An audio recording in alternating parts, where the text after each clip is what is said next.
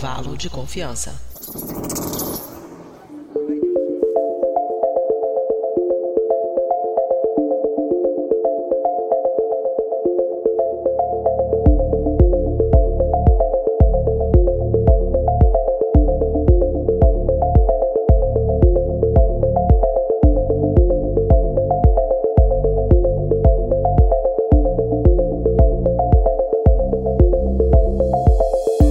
Querida e querido ouvinte, Dobre Den está começando mais um episódio do Intervalo de Confiança, uma distribuição uniforme de pensamento crítico. E hoje a gente está aqui para falar dessa bagunça que são as eleições americanas, de onde surgiu essa bagunça, por que tem isso, e vamos, obviamente, falar da, da, das eleições atuais que tem despertado muita curiosidade dos brasileiros, né? Então a gente já vai começar, eu já vou apresentar quem está aqui comigo hoje, mas antes a gente vai só para um breve quadro de recados com a nossa produtora Mariana.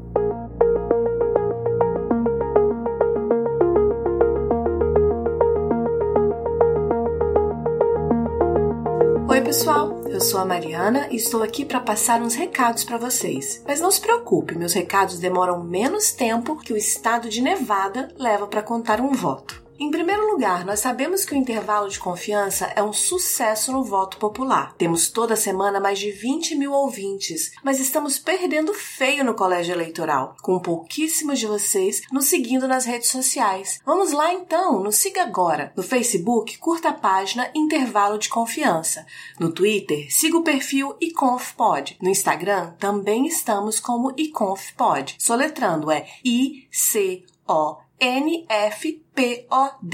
Todas essas informações estão no post desse episódio no nosso site, que é intervalodeconfianca.com.br. Outra coisa, mais uma vez estamos querendo expandir nossa equipe e temos um perfil bem específico em mente. Se você é mulher, trabalha com ciência de dados, estatísticas ou jornalismo de dados e tem disponibilidade para nos ajudar e quer fazer parte da nossa equipe de voluntários, entre em contato conosco, será um prazer recebê-la. É isso então, eu deixo vocês com o programa de hoje. Vamos entender um pouco melhor dessa maluquice que são as eleições americanas e saber qual a origem dessa essa confusão toda. Tchau, tchau!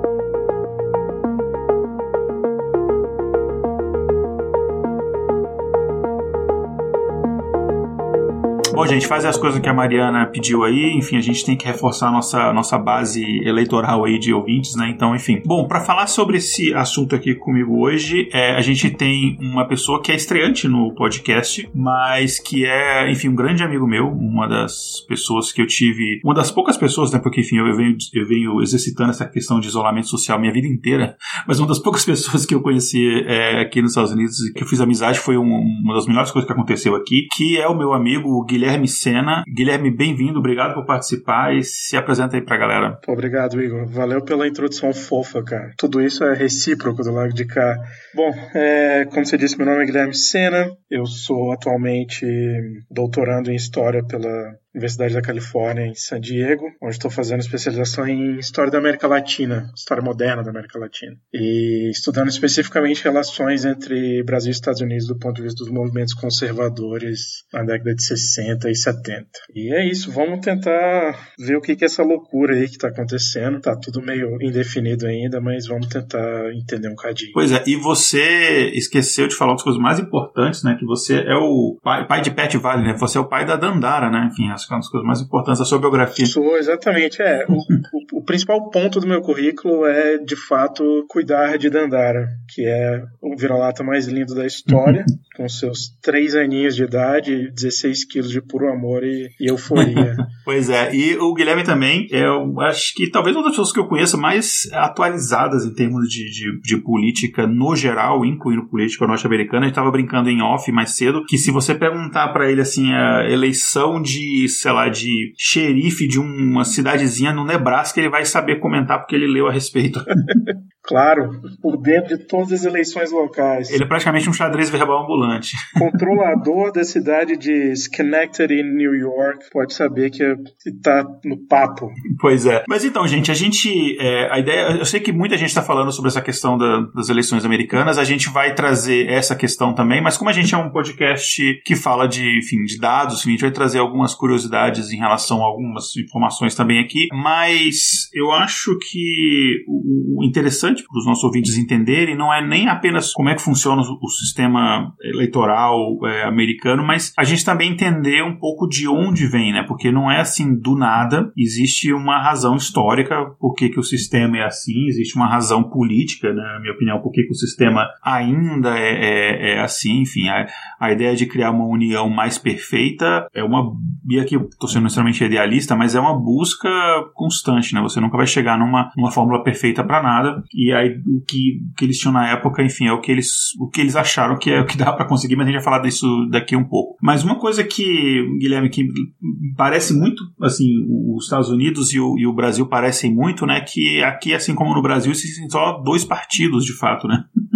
aqui não tem só dois partidos, mas enfim, dois que acabam aqui importando, né? Obviamente que isso foi foi ironia, né? É, bem parecido com o Brasil mesmo. Mas antes de eu começar a falar, a gente falar da parte do, de onde vem essa ideia de bipartidarismo, eu vou fazer uma pergunta para você. Qual a sua opinião sobre o sistema é, bipartidarista? Você acha, uh, obviamente é mais, é mais vantajoso do que um sistema de 50 partidarismo, né, que é o que a gente tem no Brasil. Mas qual é a sua opinião sobre o sistema, assim, de, em termos de falhas, vantagens que você tem um sistema como, como o americano? É, cada, um, cada sistema vem com seus problemas e suas vantagens, né? O sistema bipartidário do, dos Estados Unidos, que é, é bipartidário de fato, como você colocou, né? Ele tem uma vantagem de ter uma fragmentação menor do sistema é, institucional, da política institucional. Então, acaba que é um pouco mais fácil você governar porque você negocia diretamente com, com menos gente, né? Digamos assim. Tem a desvantagem que você ingessa um pouco as possibilidades do, do próprio sistema. É, é fato que hoje em dia, com os dois partidos mais fortes, o Partido Republicano e o Democrata, o que acaba acontecendo é que eles têm como se fossem micropartidos representados dentro deles, né? Então, você tem, por exemplo, hoje você tem o um movimento dos Justice Democrats, são os democratas pela justiça social, algo assim, que inclui uma série de, de políticos mais progressistas. Você tem o pessoal mais ligado ao, ao mainstream do Partido Democrata. E no Partido Republicano a mesma coisa. Você tem o pessoal um pouco mais tradicional. E por outro lado, você tem o pessoal como os membros do, do chamado Tea Party, que foi fundado na época do, do Obama ainda. Acaba que você tem essa representação de vários movimentos dentro de um partido. Digamos assim, é como se fosse dois PMDBs enormes, né? Nesse sentido. O que acontece que é uma, uma possível vantagem para a governabilidade é que você você tem uma centralização. É, os partidos acabam sim, sendo encaminhados para o centro. Isso também é necessariamente uma desvantagem do ponto de vista de mudança social e política, porque é tudo muito mais difícil, né? E você acaba tendo situações como, por exemplo, o Bernie Sanders, que é um cara que se identifica como um democrata socialista, tendo que apoiar um candidato como o Biden, que é um, um cara mais ligado a uma ala conservadora do Partido Democrata. Então você tem esse engessamento que tem vantagens e desvantagens. É, o, e o interessante é que essa ideia do bipartidarismo não, não era uma ideia original dos que eles chamam dos founding fathers, né, dos pais fundadores, se a gente puder fazer a tradução ao pé da letra, né? Que inicialmente o George Washington não tinha partido, até porque, enfim, é, o George Washington, quando ele foi eleito, foi eleito de forma unânime ali pela, pela, pela galera e, enfim, o processo eleitoral mesmo começou só a partir da, da reeleição dele, mas inicialmente tinha um partido só e aí você tinha, aí de fato, é como se fosse um, um grande MDBzão, e basicamente era uma, um, um, debate dentro desse mesmo partido. Então você tinha o um partido lá que era o Partido Federalista, que era o, o, o, primeiro, né? E aí você, o primeiro presidente do Partido Federalista, na verdade é o segundo presidente, né? O John Adams, lá da, de, de Massachusetts. Daí, enfim, depois acaba surgindo um outro partido, já no. Esse partido teve só um presidente. Uh, depois já surge o Partido Democrático Republicano. Tem o Thomas Jefferson ali, que, pra quem de Brasília acha que Thomas Jefferson é só escola de inglês, não, ele é de fato fato, é um, enfim, existe uma pessoa com esse nome, né? E aí, enfim, os Thomas Jefferson e os três presidentes seguintes, né? O, o James Madison, o James Monroe e o filho do John Adams, o John Quincy Adams, eles foram desse partido. E é engraçado que essas primeiras eleições você vê, sei lá, três, quatro candidatos, em alguns casos, eleições de todos eles são do mesmo partido. É praticamente como se fosse uma primária que decide já o, o presidente, né? É, só que o fato de você ter um partido e, por exemplo, o pessoal que, que é, é, por exemplo, que é filiado a partidos grandes, lá, o próprio, sei lá, PT, por exemplo, pode, pode é, é, testemunhar isso. Você sabe que você, o fato de você ter um partido não quer dizer que você tem unidade de ideias, né? Você tem, como você falou, aquelas pequenas alas ali no partido. E se eu falar alguma besteira que eu vou falar, você me corrige a qualquer ponto. Okay. E, obviamente, gerava intrigas dentro desse partido. Aí o Andrew Jackson, que, na minha opinião pessoal, é um dos, em termos de, de caráter, assim, um dos presidentes mais crápulas da, da história dos Estados Unidos. Não à toa é o grande ídolo de Donald Trump. Sim, é, ele, ele foi o presidente, eu vi essa estatística, que mais, assim, em termos de número de. Ele tinha escravos, né? Mas como vários desses é, found fadas, né? Enfim, é, do, todos nascemos iguais, menos mulheres, menos. Né, enfim, ele é o que mais tinha escravos, enfim. Mas, enfim, ele tinha muita treta, né? O, ele, o grande rival político dele era o John Quincy Adams, né? E aí ele fundou o Partido Democrata, que a gente pensar é o Partido Democrata de hoje em dia, enfim, tem o mesmo nome, mas é um outro tipo de, de pensamento. E aí então você tinha o Partido Exato. Democrata, você tinha o Partido Democrático Republicano, e que depois acabou virando. E aí você pode me ajudar, mas eu não consegui nenhum, encontrar nenhuma tradução para isso, mas é que é o Whig Party, né? O Whig é o nome que se dava para pro, aqueles colonos americanos que apoiavam a independência. Era também o nome de um partido mais progressista na, na no Império Britânico, enfim, para a independência. O partido, esse nome Whig, ele vem, vem de fato da, da tradição britânica, né? Uhum. É um nome é um pouco curioso porque ao mesmo tempo que ele denota um certo conservadorismo de tradições anglo-saxãs, ele, ele é conectado com algumas questões de independência nos Estados Unidos. Então ele é um pouco ambíguo, assim. Tradução para esse nome realmente é algo um pouco confuso, porque ao mesmo tempo é o nome de, um, de uma espécie de cultura, né? Então é, é quase é um nome próprio, né? então é complicado. É, você tem a referência, por exemplo, na, na própria história, você tem os historiadores Whig, você tem os filósofos Whig, então é uma, uma coisa meio de cultura da época desse período ali do, do século XIX. Agora, voltando à questão do, dos partidos, tem um, tem um ponto muito relevante que é colocar em, em contexto o fato de que esse experimento de democracia com partidos que vão participar de uma eleição é uma grande novidade. Assim. Tudo bem, eles estão se espelhando bastante no, período da República Romana, antes do Império Romano até, mas é uma grande novidade. E na época, o conceito de partido ele é, em geral, colocado de forma negativa. Partido, geralmente, nos documentos da época, como por exemplo alguns dos papéis federalistas, né, é, o conceito é colocado junto com a ideia de facção como se fosse algo que está criando compartimentos dentro da sociedade e fragmentando ela. E isso fica bem claro na criação do Partido Federalista, que em seguida tem a criação do Partido Antifederalista, né? que não chega a ser um partido institucionalizado que vai concorrer à presidência nem nada, mas que faz ali algum barulhinho só numa espécie de birra contra os federalistas. Tipo o partido antipartido, né? É, exatamente. É o político que é antipolítica, mas enfim, isso é uma piada, gente. Enfim, aí o, o só um contexto histórica, esses dois partidos, né, o Whigs e o Democratas, eles continuaram ali com as, como as duas principais forças ali até mais ou menos metade do século XIX. Aí tem um monte de treta que a gente não vai entrar aqui agora em relação à expansão de novos territórios, se eles deveriam ter escravos ou não. É, isso acaba gerando um, um monte de, de treta. É, mas, enfim, nesse processo, não por causa disso, mas nesse processo, quer dizer, por, também por causa disso, mas não só por causa disso, também tem a ver a diferenças econômicas gritantes em relação ao norte e o sul, né? O norte mais industrializado, o sul mais agrário, que é uma coisa que a gente vê, inclusive até hoje, em certa escala. E aí esse o Iguparelli acabou se colapsando, surgiu a partir dele ali é, o Partido Republicano, que venceu as eleições, nas primeiras eleições, digamos, que eles participaram, né? Com que aí eles, enfim, acabaram levando ao poder o é, Abraham Lincoln, né? Que foi uma coisa muito louca, a gente pode falar depois, né? Como é que o Partido Republicano foi de Lincoln para Trump. Mas, enfim, aí, enfim, o Lincoln enfrentou todo aquele processo da guerra civil, mas basicamente aí você tem o Partido Republicano e Democrata, que eles não têm, eh, não tinham, não é esse mesmo tipo de configuração em termos de pensamento do que é republicano e democrata, né? Enfim, você vê os republicanos, que a gente associa hoje como um partido de elite, não que os democratas não sejam, mas eles são mais, pelo menos na minha, na minha visão, aquele partido de elite branca, conservadora, e essa era a visão que se tinha, e sulista, né? Esse, esses eram os democratas naquela época, tanto que os republicanos com Lincoln, enfim, foram que é, estiveram contra,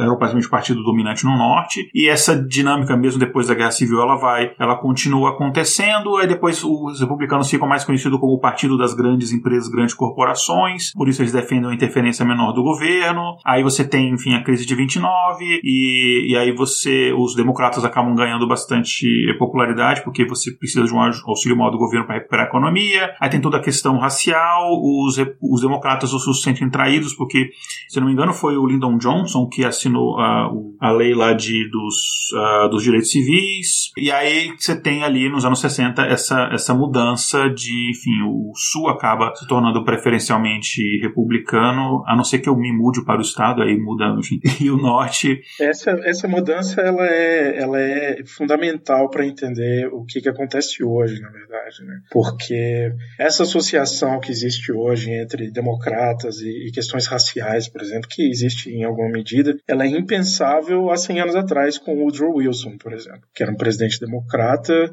claramente supremacista branco, né?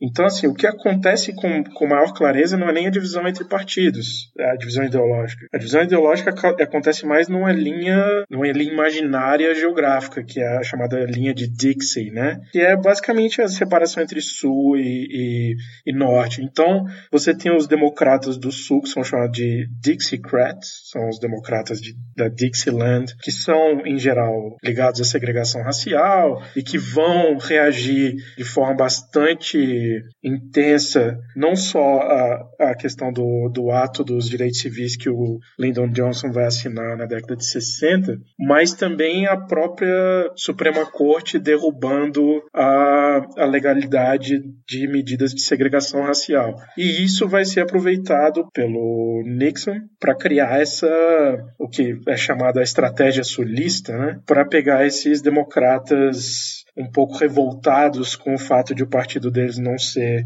é, tão racista quanto eles gostariam e trazê-los para o Partido Republicano. E a partir daí você tem essa, essa criação do Partido Republicano como de fato a representação do conservadorismo americano. É importante também perceber que essa conexão dos republicanos com a questão racial vai se dar automaticamente ao mesmo tempo com os movimentos religiosos mais conservadores. Então você tem uma figura que é fundamental nessa época, que é o Paul Weyrich, que vai criar a chamada Heritage Foundation, que é uma fundação enorme que ainda existe até hoje, e tem algumas atuações aqui no Brasil, inclusive, um dos pontos que ele vai levar em consideração é exatamente a segregação racial e uma reação à segregação racial para trazer os conservadores evangélicos, principalmente, mas também católicos, para o Partido Republicano. Só para entender, ele era a favor da segregação ou ele é contra a segregação? Ele era a favor da segregação. Ele faz parte de um grupo que ele não vai dizer exatamente que é a favor da segregação, mas ele é a favor do, dos direitos dos estados de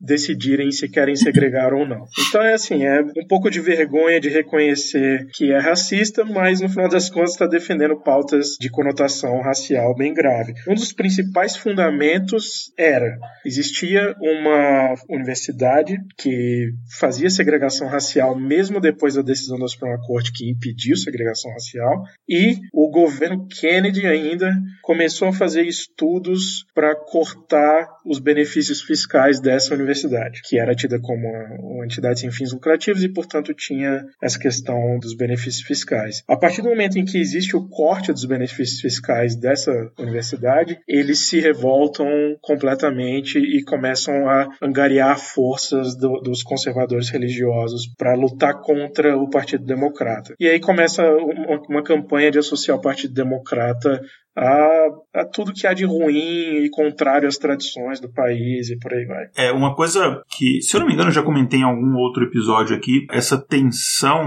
política e cultural entre norte e sul é muito presente hoje em dia em vários aspectos. Acho que eu comentei uma, um episódio é, antigo sobre uma questão, por exemplo, da Coca-Cola, que quando a Coca-Cola lançou ali nos anos acho que foi anos 90 já, que eles lançaram a tal da New Coke, né? Que, enfim, a Pepsi estava ganhando boa parte do mercado e a Pepsi é basicamente uma coca com um quilo de açúcar, né? Então eles fizeram aquela New Coke que era uma coca um pouco mais doce. E aqui em Atlanta, que, enfim, a sede da Coca-Cola, e a Coca-Cola é um, um símbolo muito forte da cidade, houve protestos nas ruas porque as pessoas achavam, enfim, e a sede da Pepsi é Nova York, enfim, eles achavam que a Coca-Cola criando um novo sabor que era mais adocicado para ficar parecido com a Pepsi, era mais uma vez o Sul se submetendo à vontade do Norte. E houve, de fato, esse, esse, esse papo. No futebol americano também tem essa coisa. Você vê que o, o pessoal no Sul, eles. Claro, existe a rivalidade entre eles, mas você vê quando tem, um, principalmente um jogo importante, um Super Bowl da vida contra um time de Norte, como por exemplo o nosso Patriots, quando massacrou o Atlanta Falcons. E eu fiquei sabendo disso esse ano que eu me mudei para cá, o pessoal comentando que teve muito esse impacto da questão de eles perderem por um time, time de, enfim, de Massachusetts, né, da, da Nova Inglaterra, e que existe até hoje esse ressentimento e sul, né? E você vê, e como você falou, né? Eu não sei agora com o Donald Trump, você pode me elucidar neste caso, mas é uma coisa que eu falava antes do Donald Trump, o Donald Trump ele, ele mudou bastante o jogo, mas antes do Donald Trump, uma coisa que era muito nítida é que você podia pegar um democrata do, do sul, ele normalmente ele era mais conservador do que um republicano do norte. Então, é uma coisa curiosa que a, a diferença é É, isso essa, essas linhas geográficas são, são bem curiosas, assim. Você tem tem alguns, alguns estados em que isso é mais claro, né? Massachusetts, por exemplo, é conhecido por ter os republicanos, entre aspas, progressistas, né? E você tem, por exemplo, o, o chamado Obamacare, que é o programa de, de saúde que o Obama criou, ele é muito baseado no programa que foi criado em Massachusetts por um republicano, que é o Mitt Romney, que hoje é senador por Utah, um estado bem mais conservador. Que é o, o Mass Health, né? É, onde ficam os Mormons, né? Onde eles foram criados, inclusive. Eu fui em Salt Lake City umas duas vezes, e é uma cidade bem curiosa por causa dessa questão dos Mormons. É, eu imagino. E tem, tem várias questões culturais super diferentes, né? Até pouco tempo atrás era proibido o café, não sei como é que é hoje em dia. É.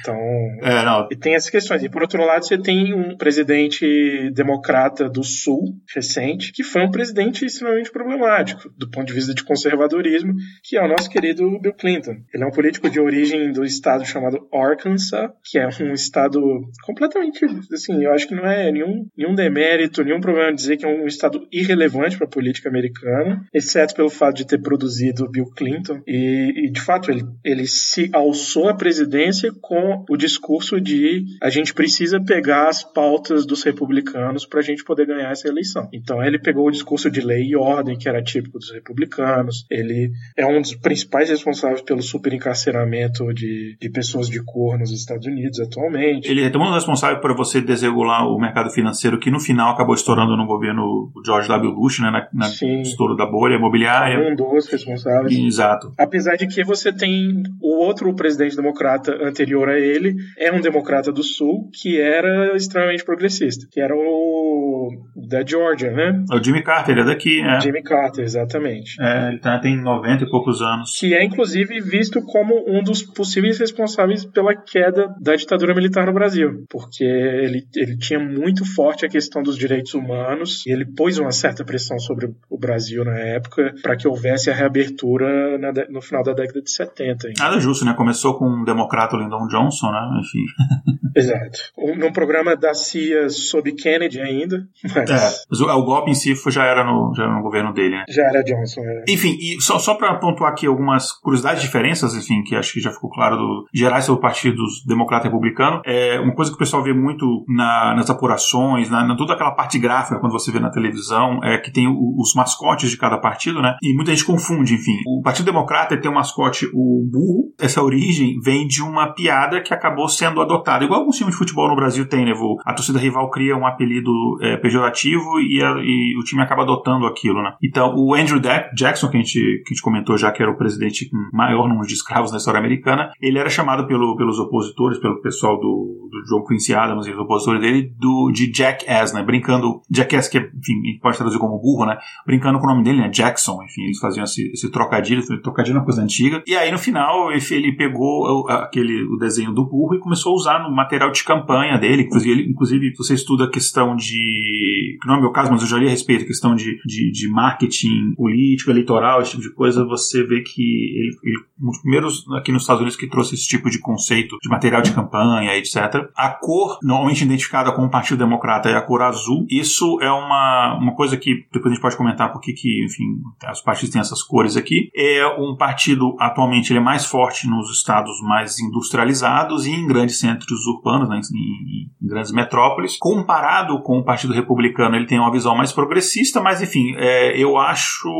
que quando a gente pensa em termos de direita e esquerda, é errado você colocar o Partido Democrata como uma esquerda, né? Ele, enfim, os dois são meio que centro, centro, assim, os republicanos têm um pessoal que é bem à direita, mas é meio, tá meio centro ali, mas está à esquerda, obviamente, do, do dos, dos republicanos, né? E né, a visão econômica deles, eles têm normalmente uma visão é, mais favorável a, a, pelo menos uma boa parte do partido a políticas afirmativas, é, a interferência maior do governo na economia, é tanto que, por exemplo, o Obama quer, né, que é o Affordable Care Act, enfim, é do Obama, que é um político democrata, enfim. E você tem os republicanos, que o mascote é o elefante, é, e a origem tem, e vem lá da Guerra Civil, fez do, do, início mesmo do partido, que tinha uma expressão, eu não sabia disso, até pesquisar para essa pauta, tinha, eu sabia do, dos burros, mas eu não sabia do elefante, engraçado, que era a, tinha uma expressão que os militares usavam que era você ver o elefante, significava que você tinha experiência em combate. E daí, enfim, o presidente, o Lincoln era o, o, o, o presidente da Guerra Civil, né? Basicamente, porque aconteceu durante o governo dele, republicano. Então começaram a fazer essa associação, aí teve uma, uma charge que saiu, é, eu não me lembro agora o autor da charge, mas uma charge que saiu na época nos jornais, mostrava o desenho do. Tinha um elefante escrito lá do voto republicano e tinha um burro, voto democrata, e isso acabou popularizando os mascotes. A gente já colocar no Instagram nosso do intervalo de confiança essa, essa chargezinha, né? E a cor deles é a cor vermelha. Eles têm um apelido, você viu muito pessoal falar GOP, né? É, GOP, que é o Grand Old Party, né?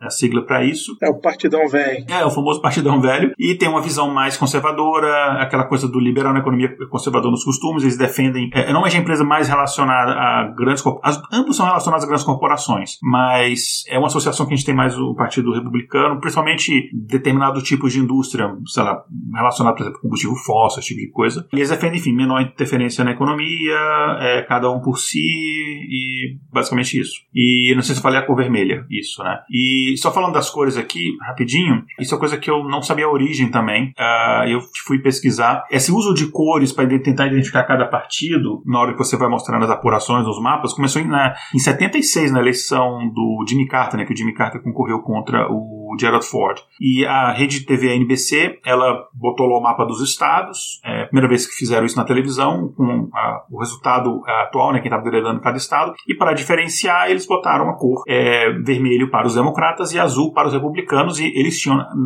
a ideia na cabeça, o que a gente tem até hoje, né, que o, muito inspirado no sistema político britânico, que a cor vermelha ela está associada normalmente àqueles partidos mais progressistas. Então eles botaram o vermelho para os democratas. É, o que faz sentido para a gente hoje em dia no Brasil, que sabe, vermelho, né? Ah, nossa bandeira jamais é vermelha, que é uma cor normalmente associada mais a, a, a, uma ala mais à esquerda. E os azuis republicanos. Só que foi só a NBC que fez isso, cada emissora meio que seguiu o seu padrão. A ideia de usar o vermelho e o azul, obviamente, porque são as cores da bandeira, né? Só que, enfim, não é uma coisa que pegou muito bem. Aí na eleição de 2000, que foi quando Al Gore contra o George W. Bush, é, enfim, foi uma eleição que foi decidida na justiça, é, e o New York Times e o USA Today publicaram um gráfico no, no jornal ali que eles mostravam lá os resultados da apuração e eles adotaram as cores que a gente conhece hoje, que é o vermelho para os republicanos e o azul para os democratas. E a justificativa era que republicano começa com R, vermelho, né, red, começa com R, então a gente usou assim. E acabou pegando e aí todos os, os veículos acabam utilizando até hoje e é o que está e, e, tem as expressões, né, tipo, estados vermelhos, estados azuis, baseado nessas cores, acabou pegando, enfim, e, é, e, e acabou ficando essas cores por causa disso. Não, a esse respeito, eu acho super curioso que a gente tem super claro essas cores e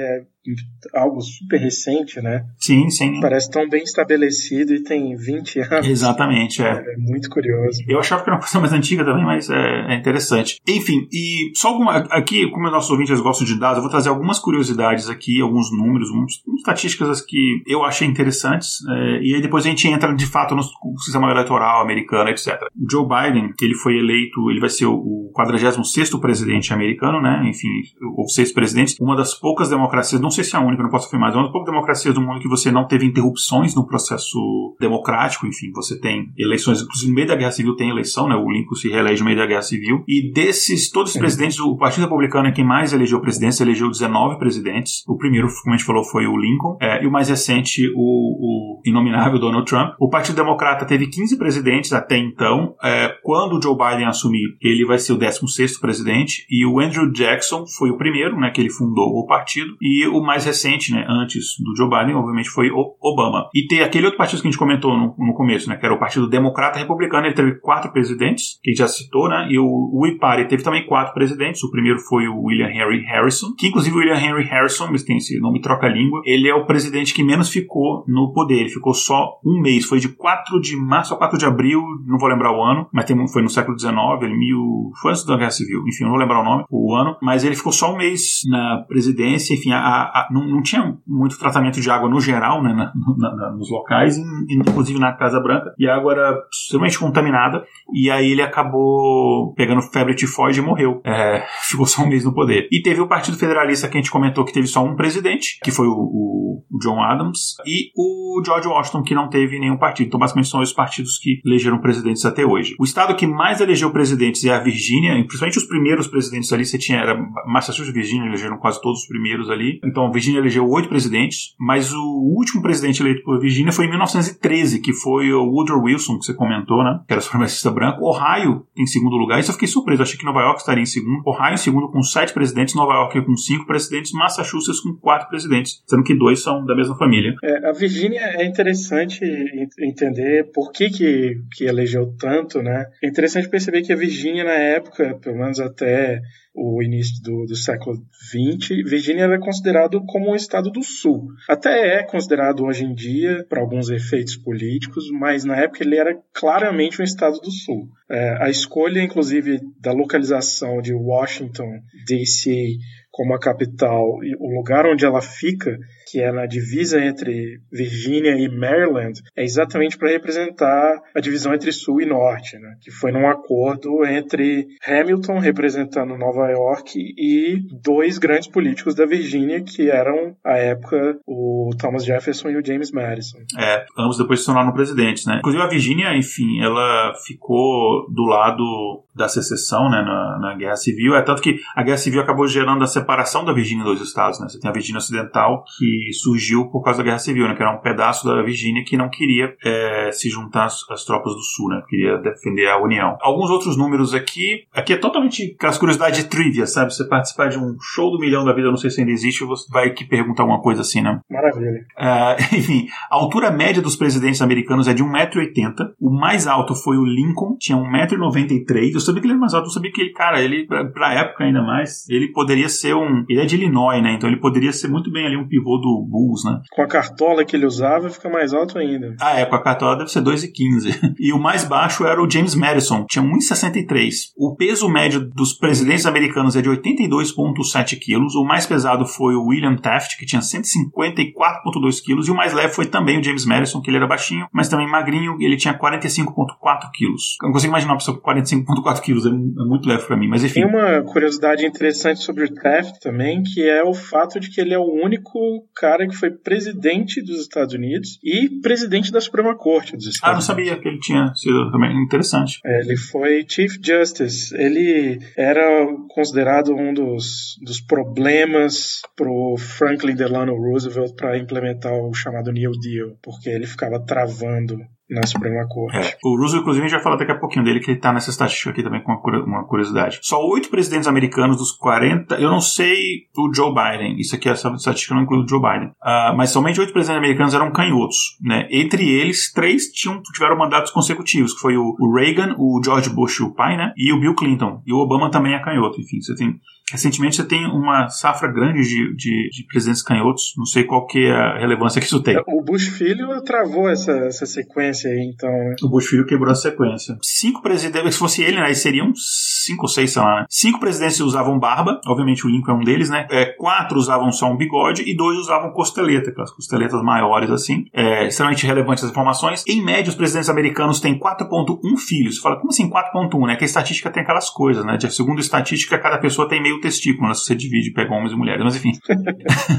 é, mas em média eles têm 4,1 filhos, enfim. É, assim que médias funcionam, né? você soma e divide pela quantidade. O quem mais teve filhos foi o John Tyler, teve 16, eram 15 filhos biológicos e um, um adotado. O número mais frequente de filhos é 2, esse é o número mais frequente, e usando o termo estatístico, né, essa é a moda. E cinco presidentes não tiveram filhos: o George Washington, James Madison, Andrew Jackson, o James Polk e o James Buchanan. James Buchanan, inclusive, que existem uh, todo o, o, debate de que ele era o, o, único que não se casou, ele era o presidente solteiro, e tem um debate que ah, ele era gay, não sei o que e tal. Eu acho relevante saber se ele era gay ou não. É, ou não, ou talvez não seja relevante, né? Pode ser que a, a, a repressão que ele, sexual dele possa ter influenciado alguma coisa, o fato dele ser considerado um dos piores presidentes da história americana, mas enfim, é, são esses 13 presidentes nunca serviram nas Forças Armadas, que é uma tradição que presidentes servirem nas Forças Armadas, e o Exército é o que mais teve presidentes, né? Das Forças Armadas, das quatro Forças Armadas, o Exército é o que mais teve com 16 presidentes, e a não tem nenhum, eu procurei essa informação, não achei de fato, gente não teve nenhum presidente que serviu na Força Aérea. Eu achei muito estranha essa informação, eu falei, não é possível uma coisa dessa. Curioso. Inclusive, essa questão das Forças Armadas é tão forte que o Kennedy,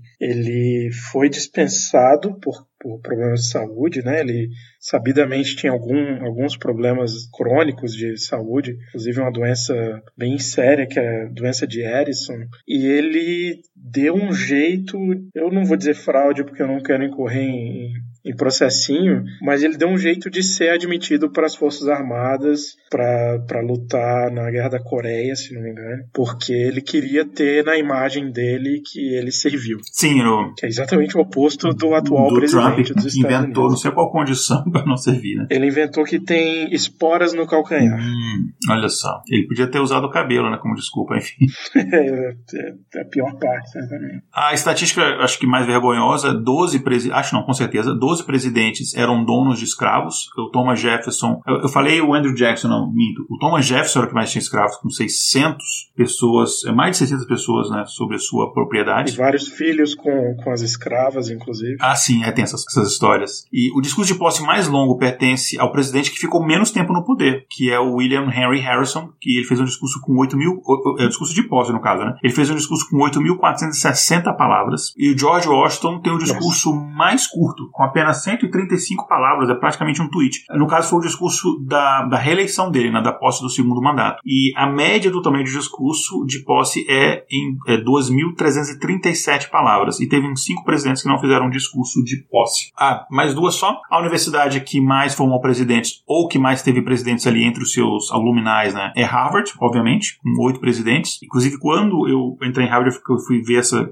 esse negócio que o pessoal fala lá, eu fiquei muito surpreso, que eu não, não sabia até então que o George Bush, né, o George W. Bush, enfim, fez MBA na Business School, né? Uh, tem o Obama, você tem o John Quincy Adams, você tem, enfim, tem vários presidentes que passaram por lá. E em segundo lugar está Yale, com cinco presidentes, chupa Yale. E... O George W. Bush fez as duas universidades, no caso, né? Ele fez Yale, ele, ele era do, do School and Bones, inclusive, né? School and Bones, é igual o pai dele e o avô dele, né? O avô não sabia, o avô também? É, o avô dele, pai, pai de Bush pai, foi, foi da School and Bones também. O, o avô do, do George W. Bush, na época da School and Bones, ele fez parte de um, de um processo de desecração do, do túmulo do Jerônimo, o, aquele indígena famoso né, na história dos Estados sim, Unidos. Sim. Fazia parte do ritual de, de recepção da Skull and Bones. Puta que massa.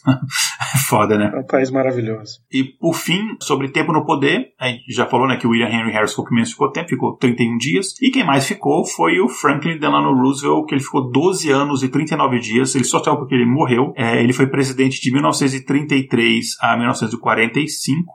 12 presidentes cumpriram dois mandatos, né, ou seja, oito anos, e 12 presidentes cumpriram apenas um mandato, é, quatro anos. O Donald Trump ele vai ser o 13 terceiro presidente a cumprir apenas um mandato, e apenas o Cleveland, o Grover Cleveland, cumpriu dois mandatos que eram não consecutivos. Ele, ele teve um mandato, disputou a reeleição, ele perdeu, inclusive ele perdeu no colégio eleitoral, ele ganhou no, no, no voto popular, aí depois ele se candidatou de novo e acabou ganhando. E só uma, uma, uma curiosidade em relação à reeleição, havia um costume que foi estabelecido pelo George Washington de você se candidatar para a reeleição e depois de um segundo mandato você se retirar voluntariamente, não candidatar a um terceiro mandato, mas não havia nada na Constituição que te proibisse a fazer isso. Era um costume, inclusive, quando, quando o, o George Washington estava terminando o segundo mandato, as pessoas queriam que ele continuasse, mas ele achou acho, enfim, eles tinham acabado de sair um império há poucos anos, enfim, eles não queriam criar um outro, né? É, esse ponto é bem curioso, assim, porque ele diz muito sobre a história dos Estados Unidos e sobre, inclusive, o momento atual. Porque o que acontece é, a proposta original, inclusive, era que George Washington fosse um monarca. Existia uma das propostas da Constituição, da Constituinte de 1787, para que eles tivessem um sistema de monarquia parlamentarista,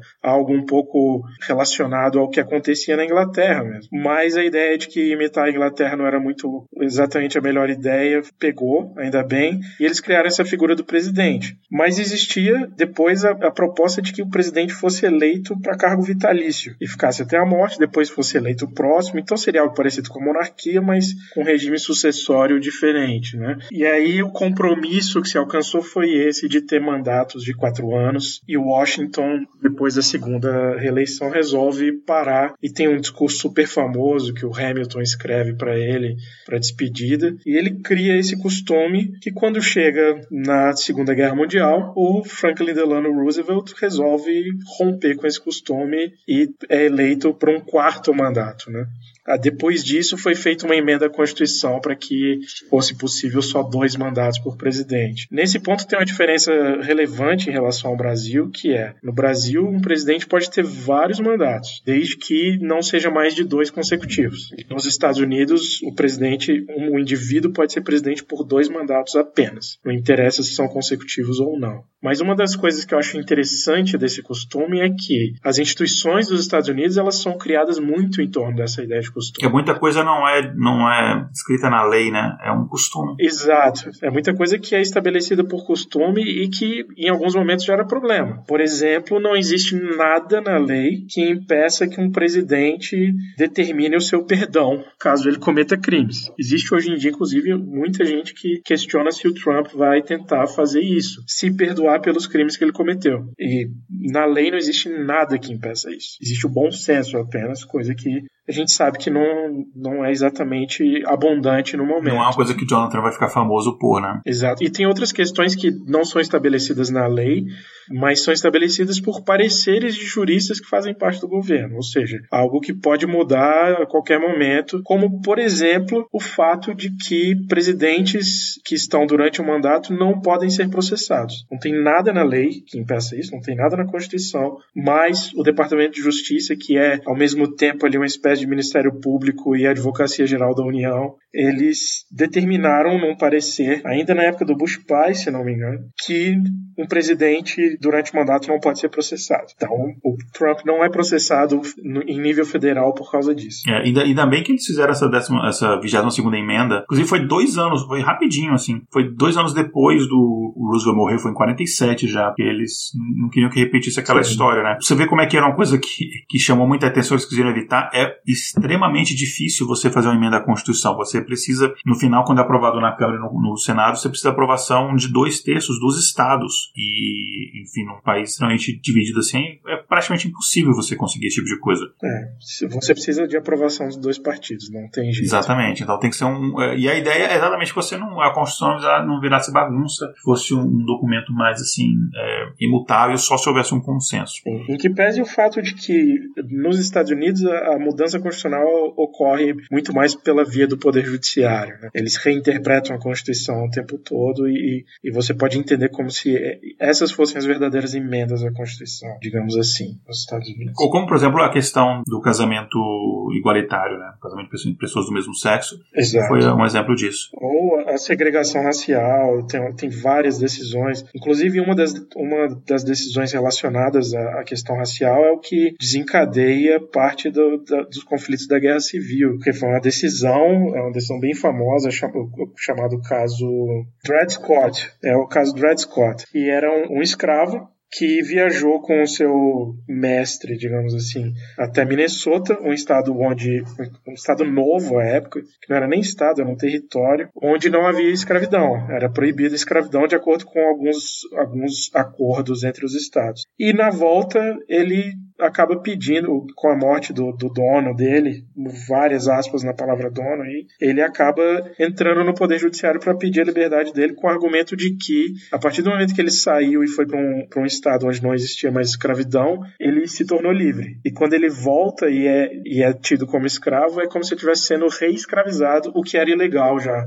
Então o argumento dele é esse. E a decisão da Suprema Corte, que é uma decisão absurda, é no sentido de, puxa, legal o seu argumento. Pena que você é negro e, portanto, não é cidadão e nem podia estar entrando com ação no judiciário. Uma, isso me lembrou uma ação é, semelhante que depois acabou gerando uma emenda na Constituição para corrigir esse problema. E eu não lembro os detalhes, eu não lembro o ano, mas foi quando você vários uma das vários crimes que eles cometeram contra as, as populações é, nativas, né? E que várias comunidades nativas, eu não vou lembrar exatamente qual que é o, o, a comunidade agora, mas que eles tiveram que sair daqui da Georgia, enfim, eles, eles foram, eles tiveram que se é, se locomover ao, ao, oeste do Mississippi, né? Eles ir ao Oklahoma e morreu muita gente no caminho, não sei o que e tal. E aí eles decidiram processar o estado da Georgia, falando, olha, nossas terras foram roubadas, essa essa lei, enfim, ela é inconstitucional constitucional, etc. E, e, houve um debate se eles poderiam processar alguém né, na justiça, porque eles não, o indígena então não era considerado uma pessoa, é um ser humano. É, esse é o, é o caso da trilha da, das lágrimas, né? Da trilha das lágrimas, exatamente. São as nações Cherokee, Muskogee,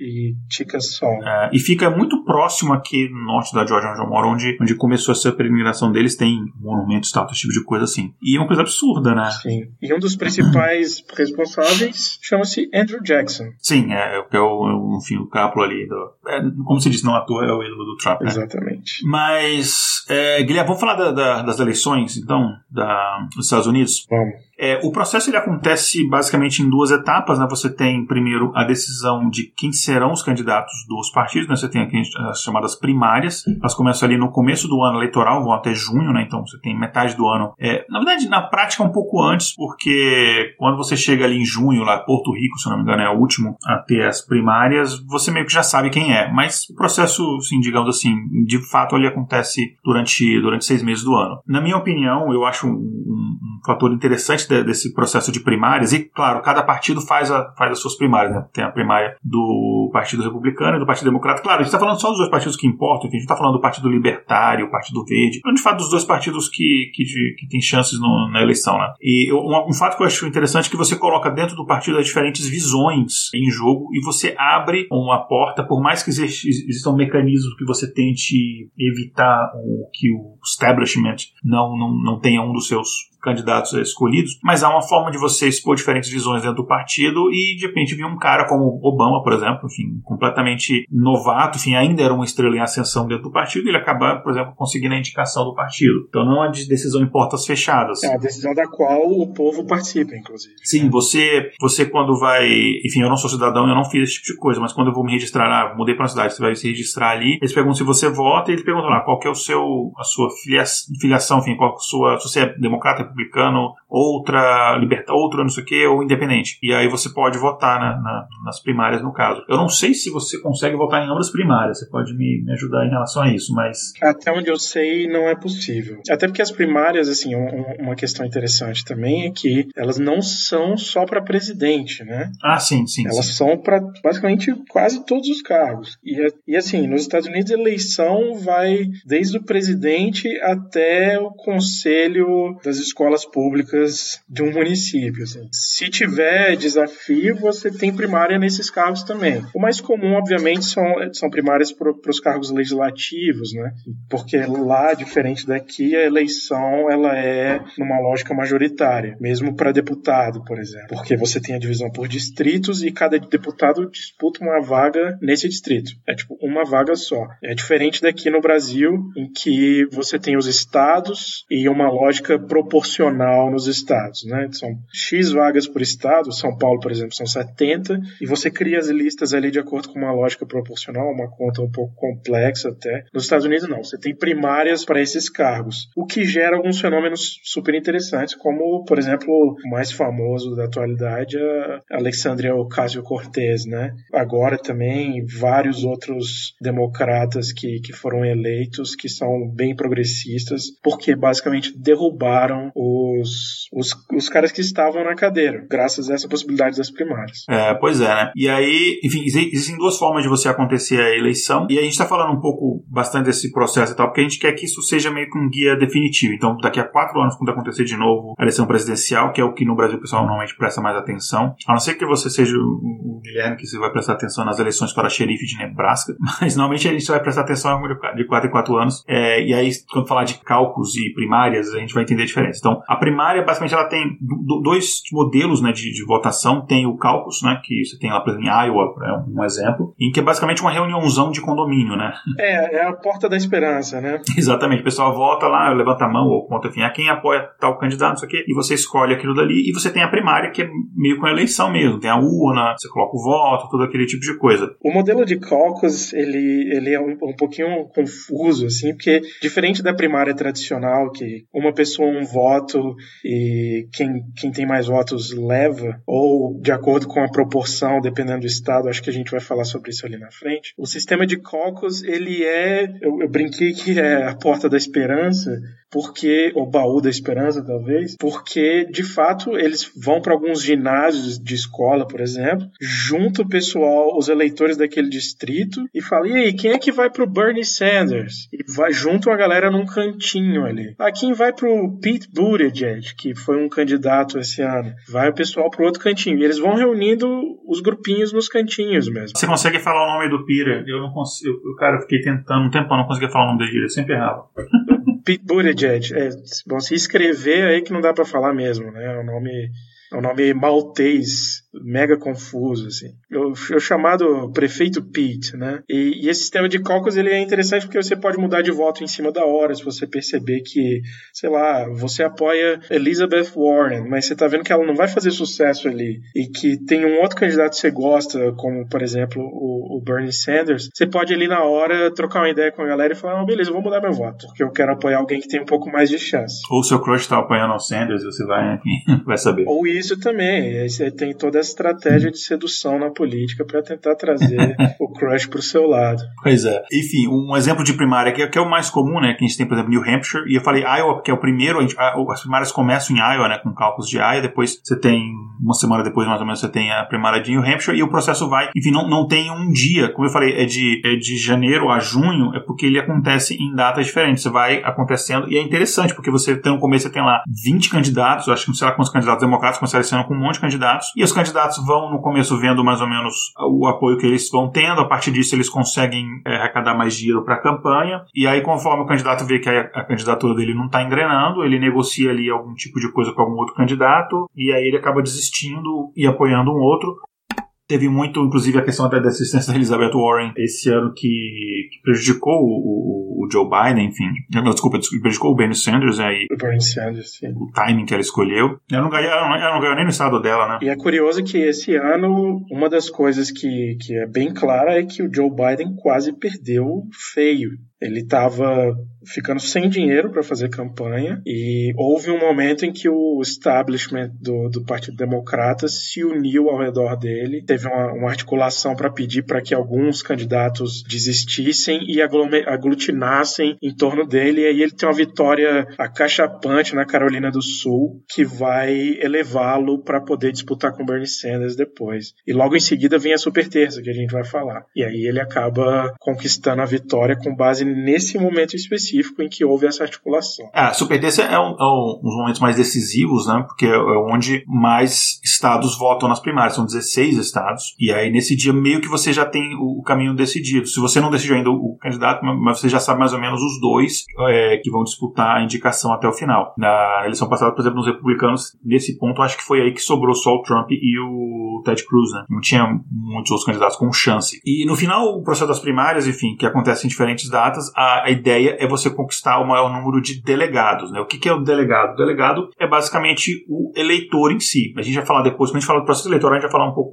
depois melhor como é que funciona o processo eleitoral americano, mas ele é uma eleição indireta, né? Você não é, não é aquela coisa de quantidade de pessoas que votarem em você é a quantidade de votos que você tem, não. Enfim, existe um processo com. Acho que o pessoal tá, tá, já está sabendo pelo que acompanha a apuração, como acontece aqui uma eleição indireta. Depois a gente vai falar do processo eleitoral, assim, por que, que é assim, o colégio eleitoral, mas basicamente basicamente, as primárias, cada partido ele pode definir as suas regras. Então, a, é, os democratas fazem de um jeito um pouco diferente dos republicanos. Então, no Partido Democrata, cada candidato ele recebe a quantidade de delegados proporcional aos votos que ele teve naquele estado, desde que ele tenha no mínimo 15% dos votos do estado. Então, por exemplo, você tem dois candidatos, um recebeu 50% dos votos, é, 40% dos votos, outro 60%, e aquele, só para facilitar a conta, aquele aquele estado tem, sei lá, é, 100 delegados, então um vai ficar com 60, o outro vai ficar com 40, é proporcional. O Partido Republicano é um pouco diferente. É, cada estado tem as suas regras, alguns estados é proporcional, outros estados é a regra do, do winner takes all. Né? Enfim, se você venceu, nem que seja por um voto a mais, você pega todos os delegados daquele estado. Que é a lógica das eleições. Que é a lógica das eleições. Nas primárias, a quantidade de delegados também varia pra, de, de cada partido. Os democratas são 3.979 delegados, é, sendo que se você tiver maioria, seja, em 1990 você vence, só que você precisa ter pelo mais de 50% dos delegados, você precisa ter no mínimo esse número. Aí você pensa, ah, é óbvio. Não, é, não é, é óbvio se você só tem dois candidatos. Se você tem três candidatos, pode ser que a coisa fique mais dividida ali e tem um candidato que não, o vencedor não chegue mais de 50%. Nesse caso, eles têm uma espécie de segundo turno, né? Aí entra uma coisa que só os Partido Democrata tem, que é o tal dos superdelegados, que é a galera ali do establishment mesmo, né? Por exemplo, o, o Bill Clinton é um superdelegado democrata, né? É, geralmente são ex-presidentes presidentes, é, senadores, são, são pessoas de projeção já antiga. Isso, são os, os, líderes basicamente do partido, né? E aí eles, eles entram nesse bolo. Tem uma questão aqui nesse 50% que é, mesmo que você chegue no final com dois candidatos, se o processo anterior até chegar lá teve vários outros, esses outros vão mantendo seus delegados, mesmo que eles não estejam concorrendo. Então existe a chance de chegar no final com dois candidatos sobrevivendo e mesmo assim eles não alcançarem 50%, porque alguns votos ficaram para trás com candidatos que foram desistindo. E esse foi um risco real esse ano, inclusive. Sim, é. Você tinha a Warren, o Mayo Pitt, enfim, tinha os candidatos, tinha alguns delegados ali, né? Amy Klobuchar, a própria Kamala Harris, que agora é a vice-presidente eleita. Ah, é, a Kamala Harris, isso. É. Vários candidatos. Tinha muito. Era, assim, era, era engraçado no começo dos primeiros debates, assim, tinha muita gente. Era trágico. Eles tiveram que fazer debate parcelado, né? Sim, sim. É, eu lembro disso. Cada noite com, com metade. E as primárias republicanas são menos delegados, como eu falei, né, 2.472, ou seja, você precisa pelo menos 1.276 para vencer, eles não têm essa tal dessa figura do super delegado. Aí tem as primárias, aí na convenção de cada partido, que é onde de fato acontece esse voto em si, a convenção demora alguns dias e aí, enfim, tem figuras do partido vão lá, discurso, então é um evento mesmo pro, pro pessoal do partido. É decidido o presidente, o presidente é uma escolha que já aconteceu antes, mas ele faz o anúncio ali de quem vai ser o vice, é decidida a, a, chapa, e aí começa o processo eleitoral de fato com os candidatos de cada partido definidos. Uma questão, Igor, na, na, na convenção tem um costume, porque assim, o processo eleitoral dos Estados Unidos ele é essa coisa meio arcaica mesmo. É o processo eleitoral mais antigo e não mudou muito. Então tem as questões meio arcaicas, meio simbólicas, de os delegados irem para a convenção e votarem. Às vezes tem um delegado que muda de ideia e vota contra os votos do Estado, tem umas maluquices. E uma das coisas que acontece é: existe um, um processo de fazer uma espécie de chamada para algumas pessoas irem dizer qual é o voto delas. E eles escolhem alguns oradores para fazer isso. Então, tradicionalmente, o que acontece é: se um candidato, qualquer que seja, conseguiu pelo menos um delegado, isso no Partido Democrata, existe a tradição de ele vai receber um dos votos na hora de fazerem a chamada. Eu estou falando isso porque esse ano teve a, a, convenção dos democratas que foi feita por Zoom, teve o discurso da Alexandria Ocasio-Cortez em que ela declarou voto no Bernie Sanders. E muita gente ficou falando assim, nossa, crise no Partido Democrata, porque ela, que é uma estrela em ascensão, falou que ia votar no Sanders e não no Biden. Não, não tem nada de crise, é um, é um processo simbólico que sempre aconteceu. Então, em, em 2016, quando o Bernie perdeu para Hillary, teve a mesma coisa. Foi alguém lá e declarou voto no Bernie Sanders. Só que acontece que esse ano escolheram a AOC para fazer esse discurso. E algumas pessoas interpretaram isso como climão, mas não, não tinha nada disso. É, mas não tem mesmo, né? Ela que é de Nova York, né? mas ela é de Nova York, né? Ela é do Queens barra Bronx, é de um... Isso, isso. Um e ela tem uma, uma, relação muito próxima também com, com, com Bernie. Sim, é, Ela trabalhou com Bernie e tal. É, enfim, aí vamos falar o que, que esse tal desse colégio eleitoral, né? Que a gente falou essa questão dos delegados, né? Mas o conceito é parecido, mas é, é, é diferente quando a gente parte para até questão em relação a como é que é calculado o número de delegados de cada estado, como é que funciona uhum. a coisa é um pouco diferente, né? Então, basicamente, esse, esses delegados, ou esses eleitores, não nem chamam de delegado mais, eles chamam de eleitores, né? Eles são essas pessoas que são indicadas por cada estado e de quatro em quatro anos, no caso, tá falando aqui sobre a eleição presidencial, né? Eles se reúnem para formalizar esse voto do, do, candidato, enfim, que aquele estado escolheu. Enfim, da, da chapa, né? Do presidente e do vice-presidente. No total são 538, você precisa atingir no mínimo 270, porque se você atingir 269, você, o outro candidato vai empatar com você, né? É, porque é um sistema super bem feito nesse sentido, né? É possível ter empate. Isso, e a gente vai falar depois o que, que acontece se tiver empate. Inclusive, era um risco para essa eleição, né? É, havia essa Sim. possibilidade. E cada estado ele vai ter uma quantidade diferente de eleitores, dependendo da quantidade de pessoas, enfim, que mora naquele estado. Então, a quantidade de eleitores ela é definida baseada em dois fatores: é a quantidade de senadores que aquele estado tem, e todos os estados eles têm dois senadores cada um, mais a quantidade de deputados. Então, são 50 estados, cada estado tem dois, então você tem no total existem 100 senadores. Deputados, no total, são 435 deputados. Só que se você soma 100 mais 435, dá 535. A conta não fecha, falta 3. Esses três são os eleitores do Distrito de Colômbia, DC, que DC eles têm, não tem senador, eles têm um deputado, só que sem direito a voto. Enfim, ele vota em comissões e tal, mas ele, de fato, não tem direito a voto como os outros. Que não é, te, tecnicamente DC não é um estado, né? Ele é um distrito. Né? É, é como se fosse um distrito federal, né? É, é bem semelhante. Então, aí, no final, com esses três de DC, você chega a 538. É, e aí, uma, uma pergunta que todo, de 4 a 4 anos as pessoas perguntam, e não é só no Brasil, não. O pessoal pergunta aqui também. Americanos perguntam e há um debate é, constante, que obviamente em ano eleitoral ele é maior, que é por que, que não se vota de forma direta, igual no Brasil. O cara, o candidato com mais, com mais votos, ele ganha a eleição, não tem essa, essa eleição indireta, né? Tem uma resposta super simples. Nada a ver. O pessoal que criou esse país não queria uma democracia. Eles queriam o que eles chamam de república. Isso é bem claro nas discussões. Eu não estou falando isso de sacanagem. Né? Eles falam isso abertamente. Existe. Por isso, inclusive, que o, o partido Democrata Republicano vai, vai ter esse nome quando ele é criado ali pelo, pelo Jefferson e pelos, pelos demais que estão disputando contra os federalistas. Porque o que eles estão dizendo é: a gente quer criar uma democracia. A ideia deles era uma democracia até relativamente radical, inspirada no Rousseau, mas venceu a ideia de república baseada na noção de república em Roma antes do Império Romano. E a ideia é, o povo é um negócio meio problemático. A gente não pode deixar o povo decidir muito bem, não. Por isso, criam-se alguns mecanismos para que o povo tenha menos, menos poder. Então, por exemplo, a ideia original é que o Senado fosse vitalício,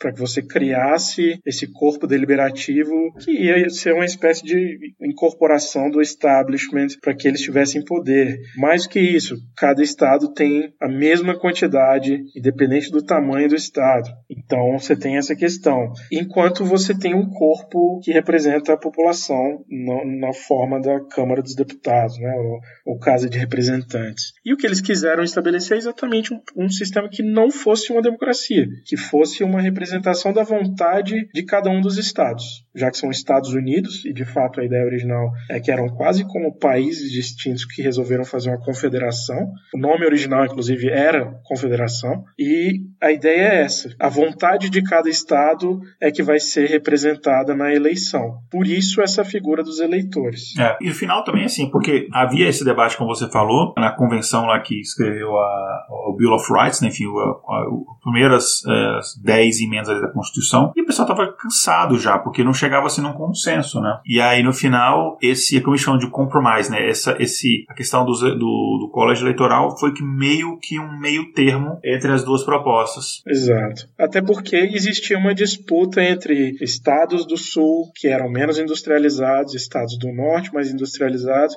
e é basicamente o pessoal do sul mais agrário, com menos população e com a grande população escrava que não tinha direito a nada e que não era com apontado como cabeça para o censo, eles estavam basicamente falando assim: olha, se a gente for nessa lógica de quem tem mais voto leva, a gente vai sempre perder para o norte. Foi basicamente o que aconteceu com o Lincoln, né? O Lincoln não estava nem nas cédulas do Sul e ganhou a eleição. Exato, porque é uma disputa entre cidades mega populosas, que já era o caso, como Boston, Nova York, contra a roça da Georgia. Então eles não quiseram aceitar isso e foram achando esses compromissos, né? Compromisso é, o, é, o, é uma espécie de tratado entre os estados. Então isso. esse é um, um, de, um desses compromissos. Inclusive o compromisso de contar escravos como parte da população com o único objetivo de aumentar o número de eleitores nos estados do sul. Mas com três quintos, né? Tinha aquela, aquela lei dos três quintos que é um absurdo. Né? É, cada escravo ia contar como três quintos de pessoa. É, era, Cara, das coisas mais absurdas as coisas mais absurdas, é, assim, das várias, que é, enfim, a lista é grande com os absurdos da história americana, mas são das coisas mais absurdas. É, essa realmente é forte. É, mas enfim, e como é que os delegados são definidos? Na maioria dos estados, com duas exceções, é, quem ganha a eleição naquele estado, mesmo que seja para diferença de um voto, você ganha todos os eleitores daquele estado. É aquela regra do winner takes all, com exceção de dois, que é Nebraska e Maine. Nebraska e Maine, você ganha um eleitor por cada distrito que você venceu, então se você venceu no, sei lá, primeiro distrito de Nebraska, você vai ganhar um eleitor daquele distrito, mas o outro candidato vencer no segundo é, distrito, ele ganha os eleitores daquele distrito. E existem dois delegados a mais, que vai para aquele candidato que ganhou mais votos no estado. Então, tanto Maine quanto Nebraska tem, tem é, quatro eleitores cada, e cada um deles tem dois distritos eleitorais, são estados pequenos. É, Maine é muito pequeno, inclusive Maine é o único estado americano que só faz, só faz divisa com um outro estado, e é uma curiosidade completamente irrelevante, mas enfim. Mas o resto dos outros estados, tirando esses dois, você tem Inclusive, o, o Trump tem um delegado no Maine. Uh, enfim. Mas tirando esses dois estados, basicamente você venceu num determinado estado, você pega todos os eleitores daquele estado, né? Alguns estados, por causa deste processo e por causa da tradição de cada estado, do, da, do, da, demografia populacional de cada estado, a gente sabe que alguns estados eles acabam tendo mais importância do que outros. Né? Você tem aqueles estados que chamam de red states, né? Só aqueles estados, sei lá, é, Mississippi, Alabama, eu poderia falar Texas, mas enfim, Oklahoma, Texas ainda, né? Enfim, mas o Texas quase virou esse ano. Mas você tem Carolina do Sul, enfim, você tem aqueles estados. Idaho. Idaho. Você tem, você tem aqueles estados que eles vão tradicionalmente para os republicanos. E você tem os Blue States, Massachusetts, é, Califórnia, Nova York, enfim, que normalmente eles vão para os democratas, são os Blue States. É, nesse ponto tem uma curiosidade com relação à contagem de votos que talvez o pessoal tenha visto esse ano, que é abriu a contagem, assim que fecharam as urnas, você olha, abre lá a CNN já tem Biden ganhou a Califórnia. Quantos votos foram contados? Menos de 1%. Aí você fala, como é que é isso? É porque o pessoal já sabe. É, é, jogo jogado. Então, esses estados que são claramente de um lado ou de outro, eles já entram na conta ali, abriu, abriu a votação, o pessoal já, já conta que vai para um lado ou para o outro. Interessante você comentar isso, porque tem algumas pessoas me perguntaram assim, nossa, mas eu lembro, por exemplo, foi Nevada. Nevada está com 98% e nenhuma emissora declarou ainda como nenhum candidato e, e a Califórnia está com 50% e já desde 10% já estava já tava pro Biden, né? Porque exatamente por esse processo, porque enfim, não é segredo para ninguém, né? Claro que quando, quando é declarado um estado já é, vencedor um candidato ou outro, isso não é uma coisa oficial, né? Isso é uma coisa que, as, que a imprensa faz, que as emissoras de TV fazem para ajudar a gente que está acompanhando. E, enfim, você tem os Red States, Blue States, tem os Purple States, né? Que é os Swing States, que são aqueles estados pêndulo, né? Que eles uh, podem ir, eles podem ter uma inclinação maior para um lado ou para o outro, mas eles não é um, não é um estado garantido. Eles podem ir para um lado ou para o outro. São chamados também de battleground states, né? Isso, exatamente, que é o... os estados campo de batalha. Isso, é.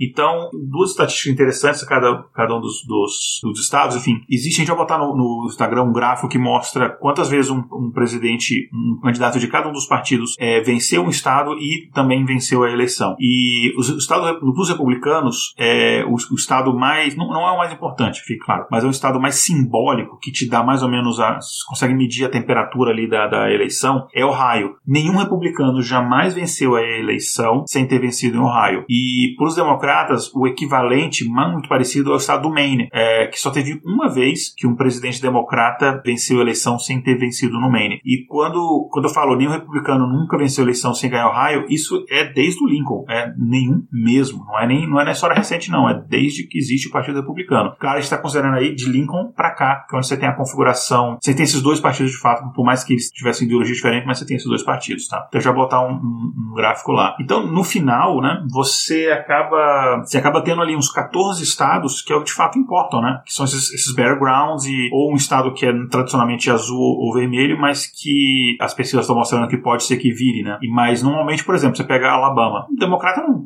vai gastar dinheiro em campanha no Alabama, no Mississippi ou, ou mesmo republicano, que não vai gastar muito dinheiro no, na Califórnia, por exemplo, ele vai preferir gastar o dinheiro na Flórida. É, é porque que é enfim, um swing state com, com um número de eleitores ou na Pensilvânia. Então, no final, você acaba que o voto do, eleitor do Texas ou da Califórnia, não, não, é que o voto dele não importa, mas assim, na campanha, as opiniões dele não importam muito. E é uma coisa interessante você ver que esses estados, eles são muitos estados que eles têm uma estrutura industrial um pouco mais arcaica, né? E acaba que os interesses deles acabam prevalecendo, porque esses, esses eleitores que você quer conquistar, porque os outros já está garantido. Então, isso acaba, de, acaba definindo muito a questão de, de pauta política na, na, nas eleições. Então, a ideia maior é você sempre tentar agradar o pessoal desses, desses 14 estados, alguns mais, enfim, mas basicamente desses 14 é, estados. É, e, e, assim, se você é um democrata que mora no Alabama, o fato é que o seu voto não, não é muito relevante mesmo. Assim, não, não, tem, não precisa nem dourar a pílula.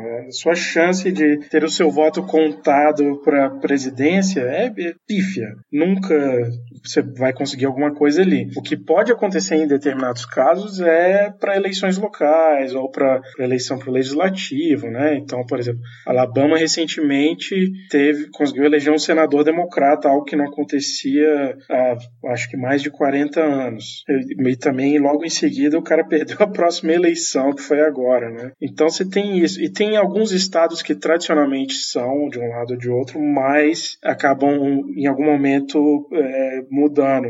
Foi o caso que impulsionou a eleição do Trump, que foi uma grande surpresa na época, ele ter ganhado três estados que são considerados como o muro azul do meio oeste, né? Que é Michigan, Michigan, Wisconsin e Minnesota. Minnesota.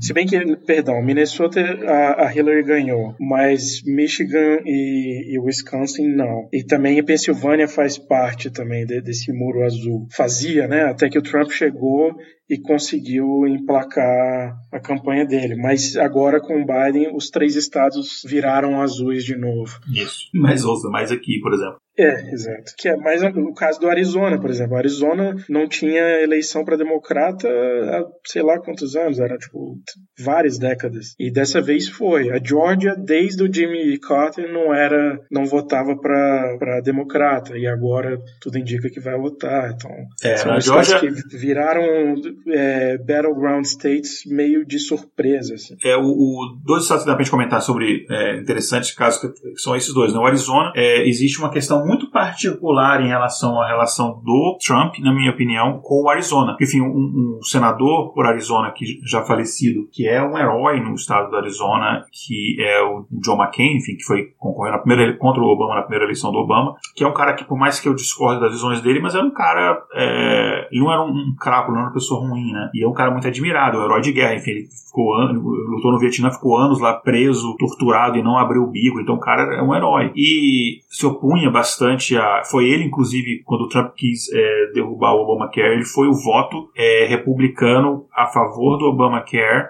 que impediu que, que, enfim, 60 milhões de pessoas ficassem sem seguros de saúde nos Estados Unidos. E, e o Trump, ele bateu muita boca e tal, e ele ele acabou que ele estava com câncer, ele faleceu, inclusive ele já sabia que ia morrer, ele até planejou o funeral dele e tal, e fez questão de deixar muito claro que não queria a presença do Trump. E o Trump, mesmo depois da morte dele, é uma coisa assim extremamente baixa. É, você pega o, fundo do poço e você cava mais ainda. E o cara, depois de morrer, e o Trump falando mal do cara, é, inclusive falando, ah, eu que deixei fazer o, o, o velório dele, o funeral do jeito que foi, com de Estado, não sei o quê, mas eu nem acho, mas eu nem era muito fã dele, não, não sei o quê.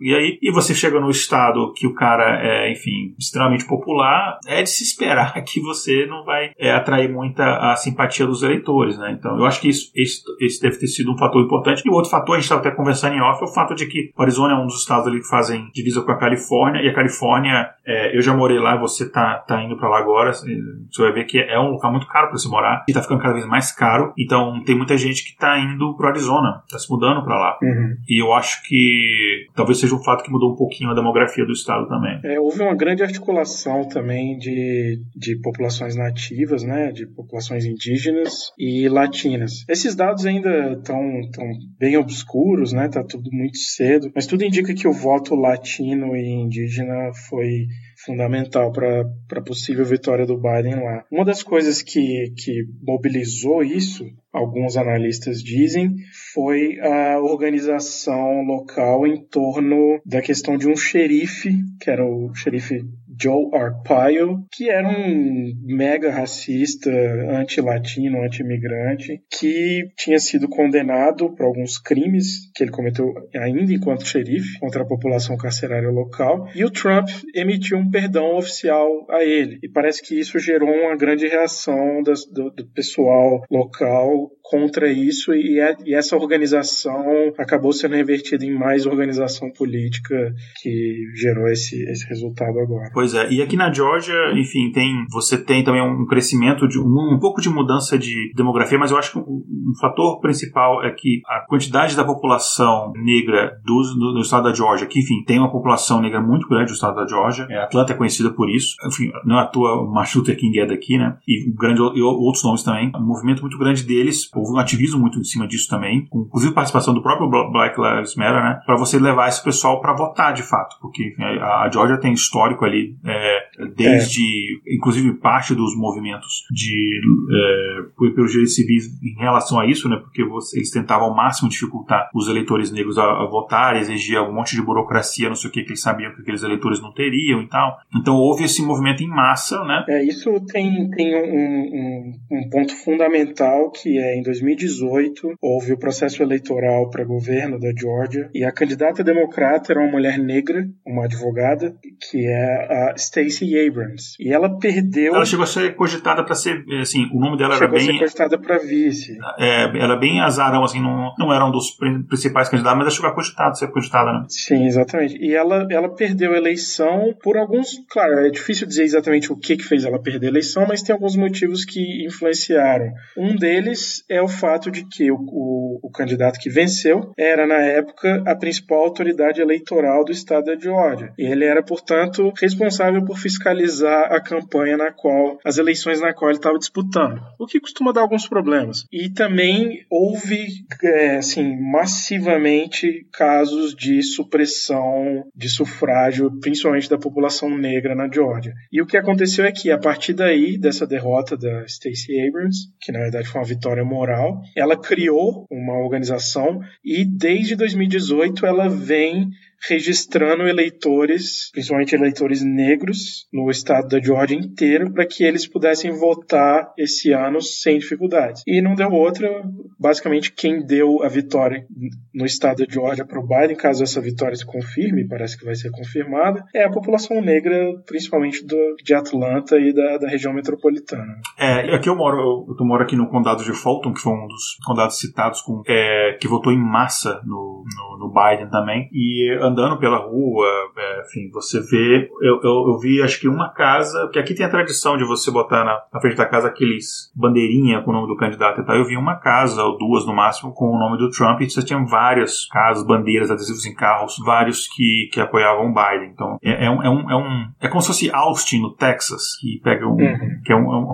é, é uma, uma região do estado bem mais, bem mais progressista e tal. E você vê a própria demografia, você anda na. Apesar da pandemia, você, enfim, você vai no mercado, você vê as pessoas pessoas, é uma população também um pouco mais jovem, você vê pessoas mais jovens e obviamente isso influencia, né? Só que tem um problema, né, que o pessoal comenta, essa eleição não teve, enfim, que a, a vitória do Biden é cachapante. É, neste momento, lembrando aos ouvintes que quando você estiver ouvindo esse episódio, esses números vão ter mudado, obviamente você vai estar ouvindo daqui a uma semana do que a gente está gravando. Mas nesse momento que a gente está gravando, o Biden tem mais de 5 milhões de votos a mais, né, no voto popular, né, no Sim. total de votos do país inteiro. Então é uma vitória extremamente bem expressiva, é o recorde de nenhum candidato na história americana teve tantos votos. Não é porque o Biden é tão popular, mas é porque de fato a quantidade de pessoas que votou foi muito grande. A gente pode falar disso daqui a pouco. Mas uma coisa que eu queria falar é que há um problema, que uma possibilidade que, que enfim, que é um problema que é, há a possibilidade de que um candidato ele tenha menos votos e ganhe a eleição mesmo assim, que ele tenha mais eleitores no colégio eleitoral, enfim, tenha mais votos no colégio eleitoral, mas ele tenha mais votos gerais da população, né, o voto popular. Por causa dessa questão de que se ele ganha com um voto a mais no estado, ele leva todos os eleitores daquele estado. Então pode acontecer isso. E isso já aconteceu cinco vezes. Dessas cinco vezes, uma meio que a gente não não vou contar na, na, na estrutura política atual, porque isso foi em 1824, não havia os partidos republicanos e democratas, enfim. Então todos os candidatos eram do mesmo partido. O Andrew Jackson, o John Quincy Adams, William Crawford e o Henry Clay eram os principais quatro candidatos. O Andrew Jackson teve mais votos popular, mas o John Quincy Adams ganhou. Enfim, nessa eleição foi quando ele, ele foi o quarto presidente. Uh, mas se você pegar todas as outras eleições, onde você tinha o Partido Democrata e Republicano, sempre quando você teve a situação onde quem tem menos votos ganha a eleição, sempre quem foi favorecido é um republicano. É uma estatística interessante. Você tem Sim. 1870, duas só no século XIX e duas já são nesse século. Nenhuma no século XX. É uma coisa interessante.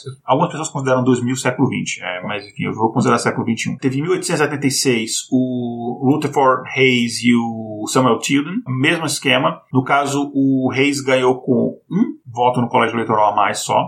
Em 1888, o Benjamin Harrison, que é republicano, e o Glover uh, Cleveland também. O Cleveland, no caso, ele estava disputando a reeleição, ele perdeu a reeleição, mesmo tendo mais votos. Enfim, depois ele acabou ganhando a eleição seguinte. Ele, que eu citei, é o único presidente que tem dois mandatos não consecutivos. Aí, na nossa, no nosso tempo de vida, né, teve em 2000 caso famosíssimo que foi do Al Gore, que era vice do, do Clinton, disputou a eleição contra o George W. Bush, o Bush filho. O Al Gore teve mais votos, mas o Bush acabou ganhando a indicação e teve toda a questão da recontagem na Flórida e a Suprema Corte mandou terminar a recontagem por causa dos prazos que você tinha que é, emitir os certificados, enfim, teve todo um rolo. E, mas o Al Gore acabou aceitando, até porque, enfim, não ele ficar em processo, em, em ação judicial para sempre, enfim, a eleição ia demorar para ser decidida. E teve na eleição anterior, em 2016, a Hillary contra o Donald Trump. A Hillary teve mais votos populares, mas o Donald Trump acabou tendo mais colégios eleitorais e ele acabou levando a eleição. Então aconteceu cinco vezes. Das quatro onde você tem Partido Republicano e Democrata, os republicanos foram favorecidos em todas as vezes. Não há nenhum julgamento de valor aqui,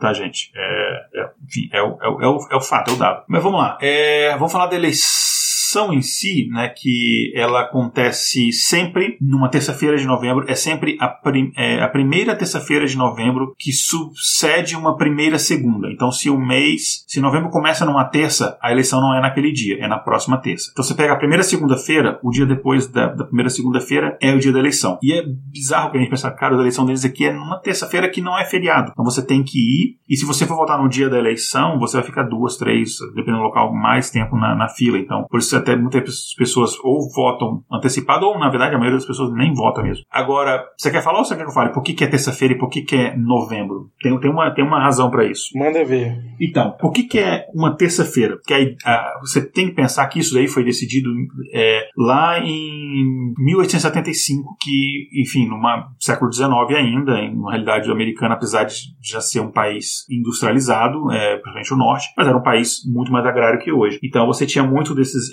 eleitores muitas pessoas que votavam, ele, enfim, ele morava numa área rural, ele tinha que se locomover até a cidade para votar. E domingo era o dia que é o dia da igreja, enfim, você se dedica à igreja, é o dia que é uma coisa até hoje muito forte. Depois eu posso até falar, comentar de uma lei bizarra que eu descobri que tem na Georgia, recentemente. Uh, então, domingo é o dia da cerveja, é, desculpa, é o dia da igreja, é o dia da feira, né, e tal. Aí segunda-feira era o dia que você tirava de folga e você poderia usar esse dia para poder viajar até a cidade. Aí você chegava lá e terça-feira você votava. Então, basicamente é isso. Você tem Domingo é um dia que não queremos fazer nada aqui para não interferir com os trabalhos da igreja. Segunda-feira você tem um dia de folga, então é um dia logo depois da segunda. Por isso que é terça-feira. Por que não fizeram sábado? Enfim, porque as pessoas trabalhavam em feiras e, enfim, as pessoas trabalhavam vendendo os seus produtos no sábado, né? Era, era comum. Então pegaram um dia da semana que tinha menos movimento. Por que novembro? Que eles queriam pegar uma data que as colheitas já tinham se encerrado, mas que não fosse ainda no inverno, que seria mais difícil viajar. Então, é, o começo de novembro era o ideal. Então, não estava tão. já tinha terminado a colheita e não estava tão frio que ficaria mais difícil você viajar. Então, é mais ou menos por isso que foi decidido é, novembro. Né? Basicamente, essa é a tradição, por isso que é sempre a primeira terça-feira após a primeira segunda de novembro. E tem a forma de votar. Né? Basicamente, você pode votar antecipadamente, é, e aí, se você, você é um eleitor registrado, você quer votar antecipadamente, cada condado, cada estado tem as suas regras, quantos dias antecipados você pode votar, mas é a forma, uma das melhores formas de votar, eu considero, porque você pode ir para qualquer local de votação, você não precisa ir num local específico que você está registrado, você pode ir qualquer lo local de votação dentro do seu condado, dentro da sua região ali, do seu distrito, né, enfim. E você vai lá, é, o pessoal que trabalha comigo, eles falaram, todo mundo votou antecipado, e eles falam, cara, é muito, demorou cinco minutos. Cheguei lá, votei, pronto, acabou. Essa é uma das formas, tem uma outra forma que é pelo correio, e depois eu falar que eleição eleição, a gente pode falar da eleição por correio, que tem cada estado tem umas regras diferentes e tal, e gerou uhum. muita polêmica, está gerando muita polêmica até agora. Ou você pode votar no dia da eleição em si, né? Que você vai no seu local de votação, onde você está registrado, e você vota. Assim, você espera algumas horas na fila é, e você vota. Eu não sei como é que foi este ano, porque isso é um ano atípico, de pandemia e tal. Eu não sei se estava com muitas filas, mas uh, o histórico é que você fica em muitas filas. E aqui na Georgia, em, em, em bairros tipicamente é, negros e latinos, você tem filas muito maiores, porque, por coincidência, é um local onde você tem menos urnas, enfim, você enfim, tem uma estrutura mais precária. Então, tem gente que na eleição passada reclamou de ficar quatro horas numa fila. É, exato. Faz parte, geralmente, da estratégia. Né? Não, sim. Eu estava sendo irônico. Isso é um histórico que os Estados do Sul têm, né? De, de criar sim. subterfúgios para suprimir é. É. E esse ano, por exemplo, no Texas, teve. O governador criou uma lei, um, um regulamento, que estabelecia que cada condado teria uma urna para votação antecipada e uma urna para votação para deixar o voto, né? Naquele esquema de drop box, digamos assim. Curioso é que onde os democratas ganham mais votos é um condado chamado Harris County, que é a cidade de Houston. Então, milhões de pessoas teriam uma urna e aquele condadinho com algumas centenas de pessoas, todo mundo votando no partido do governador, tinha uma urna também. Então, você tinha essas questões assim de tentar tentar dificultar o voto do adversário. É, isso é, é um histórico que eles aqui, principalmente no, nos Estados do Sul, né? É, em relação à votação pelo correio, que acho que gerou mais polêmica, dá pra gente falar mais, é, e é uma coisa só ficar claro, aqui uh, cada estado ele define as próprias regras de votação. Obviamente existem regras federais, mas a boa parte de como vai votar, essas questões de, de localização das urnas, registro de eleitor, todo esse tipo de coisa, elas são definidas estado por estado. Obviamente tem regras, leis federais, tem que ter cidadão americano, se tem idade mínima, as leis são federais. Mas o resto é tudo basicamente definido pelo Estado. É, em relação à votação pelos Correios, que eu acho que dá pra gente focar mais, que é o que mais teve problema, e eu tô falando em relação a este ano, porque isso muda de ano para ano. A tradição é que você pode votar pelo Correio se você tiver uma justificativa. Você está doente. É, alguns estados votam exclusivamente pelo Correio há, há, muitos anos já, inclusive. Ah, isso eu não sabia. É o caso, por exemplo, se não me engano, de Washington e Oregon. Um dos dois, salvo engano, é há mais de 20 anos a votação é exclusivamente pelos Correios. E tem alguns que tradicionalmente as pessoas já votam pelos Correios. É o caso, por exemplo, de Arizona. Então, por exemplo, por que, que o Trump ainda tem chance de ganhar no Arizona? Porque é um estado em que a população republicana já está acostumada a votar pelos Correios. Então não pegou a distorção de que os democratas estão votando mais pelos Correios esse ano por causa da pandemia e porque o Trump pediu para os apoiadores não votarem pelos Correios porque a população republicana já é acostumada com isso. É um estado que tradicionalmente tem essa, essa, esse modelo, né? Sim, sim. E aí, nesse ano, alguns estados eles exigiam que você tinha que dar uma explicação, porque para poder votar pelo correio, como Texas e Nova York, por exemplo. Já outros estados, como Ohio e a Pensilvânia, permite que qualquer cidadão vote pelo correio sem razão específica. E a maioria dos estados eh, esse ano acabou eh, seguindo essa regra por, por a questão de pandemia, que era uma boa desculpa. Você pode votar pelos correios. Só que eu não sei de fato a Pensilvânia você pode me ajudar nisso, porque teve muito, uhum. muita ação judicial em cima disso, como é que ficou a história da Pensilvânia. Mas eu sei que na maioria dos estados, a data de postagem do voto pelos Correios ele tem que ser até o dia da eleição. É, não pode ser posterior. Parece que a Pensilvânia, é, acho que tem uma. Na Pensilvânia também, só que a legislação do estado permitia que cédulas que chegaram depois do dia da eleição, mas que foram postadas até o dia da eleição, fossem aceitas ainda. E se não me engano, a questão lá são três dias. Ah, ok, exatamente. É. E tem os votos que chegam de, de militares em serviço no exterior, tem, tem, tem, tem outras questões. Diplomatas. Diplomatas, enfim. Mas basicamente a questão, o, o, o voto basicamente acontece assim. Você, para votar pelo correio, você, na maioria dos estados, você precisa se registrar antes. Alguns estados, é, como, como eu falei, né, é, Ohio, por exemplo, você, todos os eleitores, eles recebem um, não sei se é o Ohio inteiro ou determinados condados, mas eles receberam, é, todos os eleitores registrados já receberam, independente se ele, se ele registrou-se como, é, se ele declarou que ia votar pelo correio, ele já recebeu a cédula em casa, tendo esta opção de votar pelo correio. Então, basicamente, você recebe, e isso muda um pouco de estado para estado, mas é, é, muito parecido como é que funciona. Basicamente, você recebe a, em casa o envelope que você vai colocar o seu voto lá e lacrar, é, e alguns, a maioria dos estados, assim, são dois envelopes, você lacra o envelope, depois você lacra dentro de um outro envelope, e você registra o seu voto, você tem que colocar a sua assinatura, você tem que colocar alguns dados como que eles vão usar para verificar a sua identidade, como seu, a data de nascimento, seu nome completo, tem algumas informações que, eles vão colocar, vai ter que bater com o endereço que você está registrado, todo esse tipo de coisa. Eu recebi uma cédula aqui, nome da pessoa que morava aqui antes, eu, eu retornei, a, coloquei no correio, ó, é, é, a pessoa não mora aqui e mandei porque eu não queria rolo pro meu lado. E aí, enfim, você pega, você coloca o seu voto, então, nesses envelopes, você bota no correio e aquilo é enviado. Existe um código de barra em cada um dos envelopes, existe um código de barras ali na cédula. Esse código de barras, ele está vinculado ao seu nome, então você não pode, por exemplo, falsificar uma cédula e votar duas vezes, ou a pessoa que, sei lá, que nem tem, nem é registrada para votar, votar, enfim, que tudo isso é, é, vinculado. Se você botar uma cédula sua num envelope de outra pessoa, seu voto vai ser invalidado porque os códigos de barras não vão bater, enfim, tem vários mecanismos que eles estabeleceram para você verificar a validade daquele, daquele voto. Outra uma coisa que eu, que eu li também, você não pode ter nenhum tipo de identificação que identifique nesses envelopes lacrados, você não pode ter nenhum tipo de identificação que identifique você é, ou a sua filiação partidária em quem você votou. Então você não pode botar ali no envelope ali um, um botar um,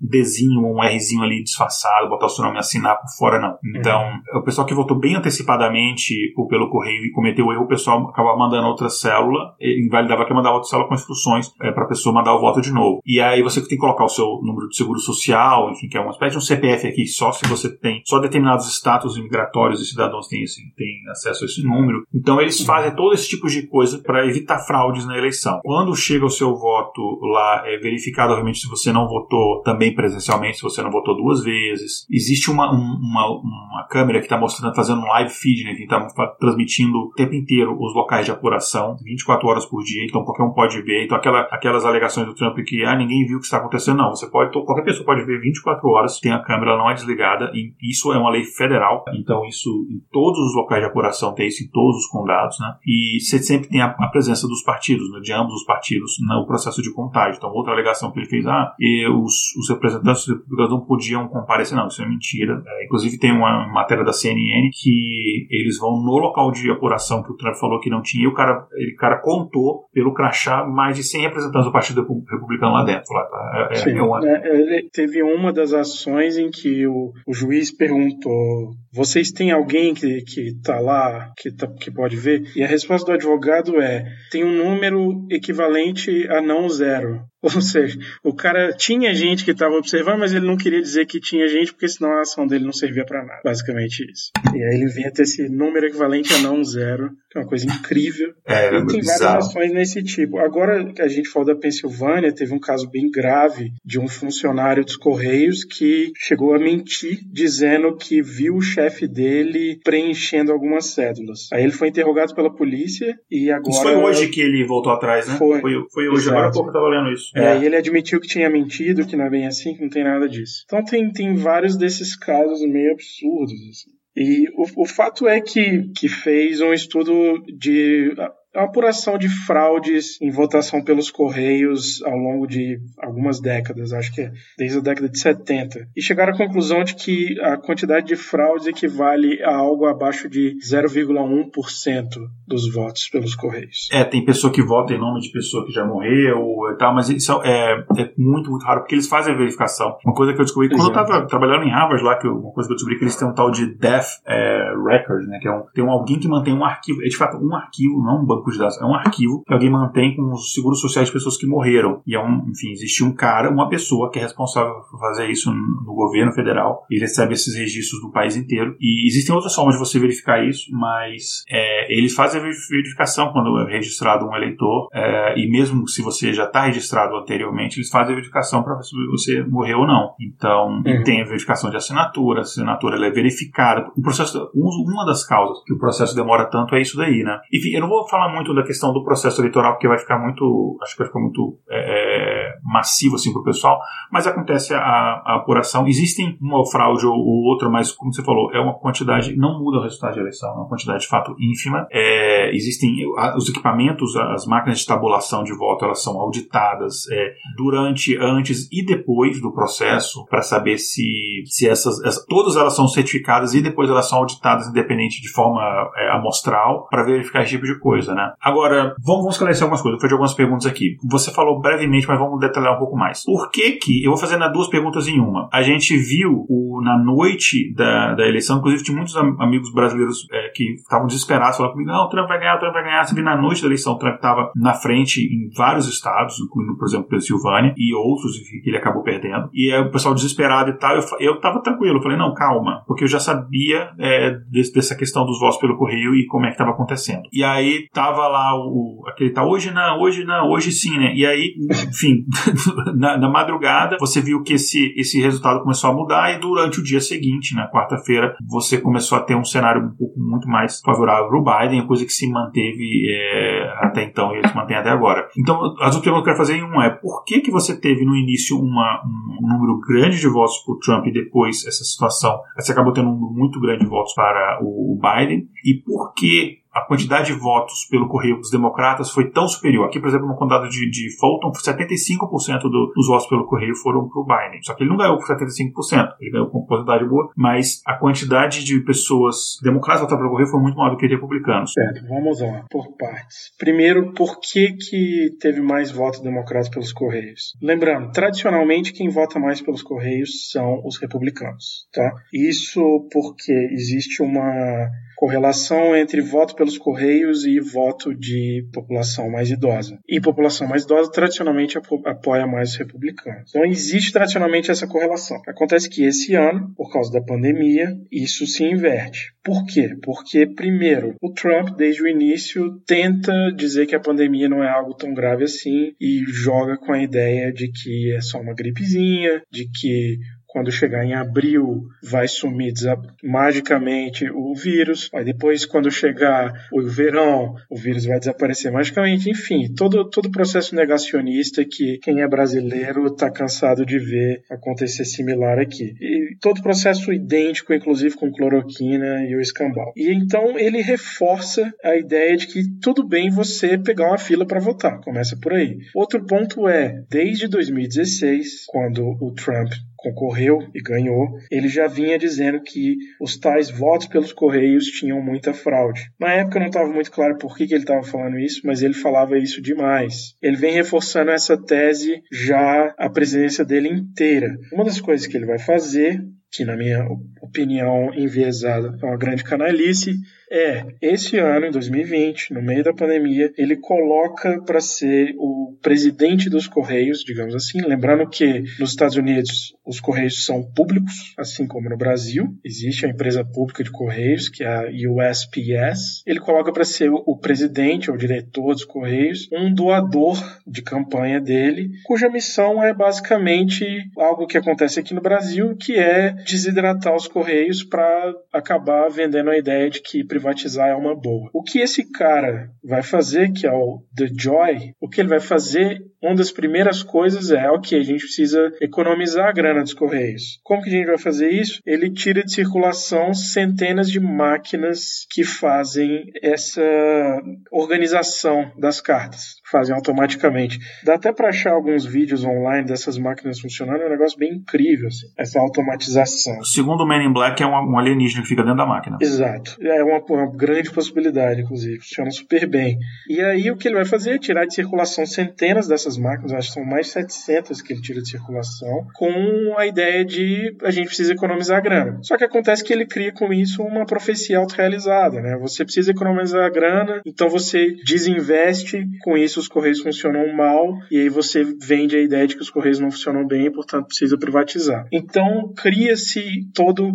primeiro, um clima de desconfiança com os votos pelos Correios, porque o Trump vem há cinco anos já, desde 2015, na verdade, falando que não dá para confiar nos votos pelos Correios. Por isso, inclusive, a Pew Research vai fazer essa pesquisa para avaliar a quantidade de fraudes. Você tem esse processo de tentativa de privatização dos Correios, e quando chega 2020, o Trump está reforçando mais ainda a ideia de que os democratas vão usar os Correios como a principal forma de fraude. E aí ele fala claramente para os apoiadores dele evitarem os votos pelos Correios, porque na cabeça dele, ele diz isso várias vezes, os democratas vão usar isso para votar mais de uma vez. Eles vão, abre aspas, votar pelos Correios e depois votar pessoalmente. Essa é a ideia do Trump. Então ele vende essa desconfiança. Soma isso com a pandemia, acaba que os democratas, que pela politização da pandemia são mais preocupados com o voto presencial, votam massivamente pelos Correios. E aí vem a questão da contagem. Por que diabos, em alguns lugares, o Trump tinha uma margem enorme que foi sendo diminuída gradativamente? Principalmente, o, o principal caso dele é Georgia e Pensilvânia. Né? No caso específico da Pensilvânia, o que acontece é o legislativo está estadual, que é republicano, criou uma lei para dificultar a contagem de votos pelos Correios. Eles criaram uma lei que proíbe que os votos pelos Correios fossem abertos antes do dia das eleições. Então, alguns estados não tinham isso. Lembrando que você tem aí, acho que até mais de um mês para fazer essa votação antecipada pelos Correios. Então, o, o, que alguns estados fizeram é: chegava voto, registra voto. A gente só não divulga os dados, mas já vai registrando para antecipar o, o serviço,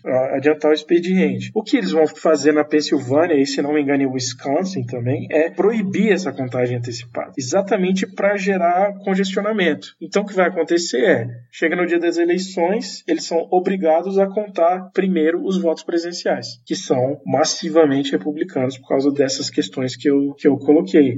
E aí só depois eles vão começar a contar os votos que vieram pelos Correios. Então já tem essa questão, tem a questão de que os Correios foram, é, digamos, prejudicados pela, pela própria administração e, portanto, atrasou na chegada de alguns desses votos. E aí isso atrasa na contagem desses votos e, e reforça essa narrativa deles de que tem alguns votos surgindo do nada, de que, enfim, encontraram uma urna só com votos democratas na esquina de não sei onde. E quando você percebe todos esses discursos, tem em comum a questão racial. Ele está sempre falando que existe corrupção em Filadélfia, Detroit e Atlanta. São as, as, três cidades que ele mais fala sobre isso. Sendo que a Georgia é governada pelos republicanos. Sendo que a Georgia é, é governada pelos republicanos, mas a prefeita de Atlanta é democrata. E a mesma coisa, você vai para Detroit, a maioria grosseira da cidade, a maioria gigante é a população negra. Filadélfia, mesma coisa.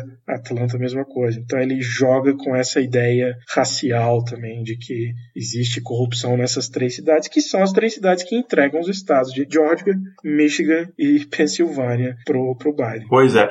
E agora, eu acho que ficou claro essas questões para os nossos, nossos ouvintes. Agora, já para encerrar, eu, eu, vou agora vamos falar de algumas situações que acontecem quando algumas situações acontecerem. É, uma delas, eu falei que havia risco de acontecer, mas não aconteceu, mas é bom a gente saber o que aconteceria. É, o que acontece se houver empate no colégio eleitoral entre dois, é, entre dois candidatos? Se eles tiverem 269 cada um votos no colégio eleitoral. O que, que acontece? Só para curiosidade, isso era uma possibilidade até sexta-feira. Caso a Pensilvânia fosse para Trump, Arizona fosse para Trump, Georgia e Nevada para o Biden, teríamos 269 para cada um. O que acontece é que a Câmara dos Deputados decide. E aí você pensa, ok, pô, a Câmara dos Deputados tem uma maioria democrata, a gente já sabe para onde vai. Não, nada disso. Não é cada deputado tem um voto. É cada delegação de um estado tem um voto. Então, a Califórnia, com seus, salvo engano, 55 deputados, tem um total de um voto. 53 deputados. 53, né? Assim como Dakota do Sul, que tem um, ou Wyoming, que tem um. Todos esses vão ter exatamente um voto. Montana acho que tem um também, e eu acho que é o cidadão de Montana, porque acho que Montana tem uma pessoa que vive lá e é o deputado. Eu acho que na verdade tem três pessoas lá ao todo, porque eu sei que o baixista do Pearl Jam mora lá. Ah, então tem quatro que tem os dois senadores, enfim, é. Enfim, mas a questão é, e aí a gente tem mais eleitores democratas, mas a gente tem mais estados republicanos. Então, Exatamente. Final... Você tem, então, no final das contas, o que vai, muito provavelmente o que aconteceria é uma vitória do Trump. Então, novamente entra na lógica do colégio eleitoral. É mais bizarro do que isso, o que a gente poderia ter uma situação de o Trump presidente, vice Kamala Harris, porque o vice é decidido pelo Senado. Sim. Na verdade, não, ambos, né? Porque o Senado também. É... não, na verdade, não. Retiro o que eu disse, que o Senado, a maioria também é republicana. Mas é, se, é. se, a, se, a, maioria do Senado fosse, por exemplo, democrata ou vice-versa, você poderia ter a situação, porque o vice decide pelo. Senado e são votações independentes, é, enfim, então uma coisa não está ligada à outra, né? E vamos lá, uma coisa que, tá, que eu não acho que vai acontecer, mas esse não acho muito pequeno, a minúsculo, tá? Eu não me surpreenderia se acontecesse. Mas vamos lá, existe uma tradição americana, como a gente falou no começo, é, os Estados Unidos, muita coisa é muito baseada nessa tradição. Existe uma tradição americana de você, do presidente que vai deixar o cargo, independente se ele está concorrendo à eleição ou não, ele recebe o outro candidato na Casa Branca e começa todo esse processo da transição, enfim, porque existem vários assuntos importantes. O presidente não pode, o novo presidente não pode chegar dia 20 de janeiro, que é, que é o dia da posse, é 20 de janeiro, meio-dia na posse, e de repente, a partir daí se inteirar, porque tem muitas questões de segurança nacional, informações secretas, que ele precisa ter o briefing antes. Então existe essa tradição, mas é, eu não sei até que ponto existe uma lei que obrigue essa transição a acontecer. E existe uma outra questão, que é tradição, que é o candidato derrotado, ele faz um discurso de, de concessão, onde ele assume a derrota, deseja boa sorte ao outro candidato, etc., agradece os eleitores dele e tal. Mas não há nenhuma lei que obrigue esse tipo de coisa. Mas o que há uma lei é que, independente da vontade do presidente, 20 de janeiro, meio-dia, ele não é mais presidente, o outro assume. O que acontece se o Trump chegar e falar é, não, eu não vou sair, eu vou ficar aqui e, enfim, e, e se agarrar ali na perna da cama, enfim, existe alguma. Não existe, nunca aconteceu na história do país, ou seja, mas o, o que, que acontece no caso desse? Então, é, tem, quando perguntaram isso para a campanha do Biden, eles deram uma resposta muito boa, né? E é: se o presidente não quiser sair, o governo está preparado para tirar invasores da, da Casa Branca. É, o termo que eles usam é trespassers, né? A pessoa que está invadindo propriedade que não é dela. O que acontece é: queira o presidente sair ou não, no dia 20 de janeiro, o presidente eleito toma posse. Ele tomando posse, ele comanda o governo. Então, as Forças Armadas, o, o Serviço Secreto, todo mundo vai estar tá em função de, de, das ordens dele. Então, ele pode muito bem falar: ó, tem um invasor na Casa Branca, por favor, entrem lá e tirem o camarada. Claro que se chegar a esse ponto, o Trump não, não vai fazer isso sozinho, né? Ele não vai simplesmente falar, ah, eu vou ficar aqui.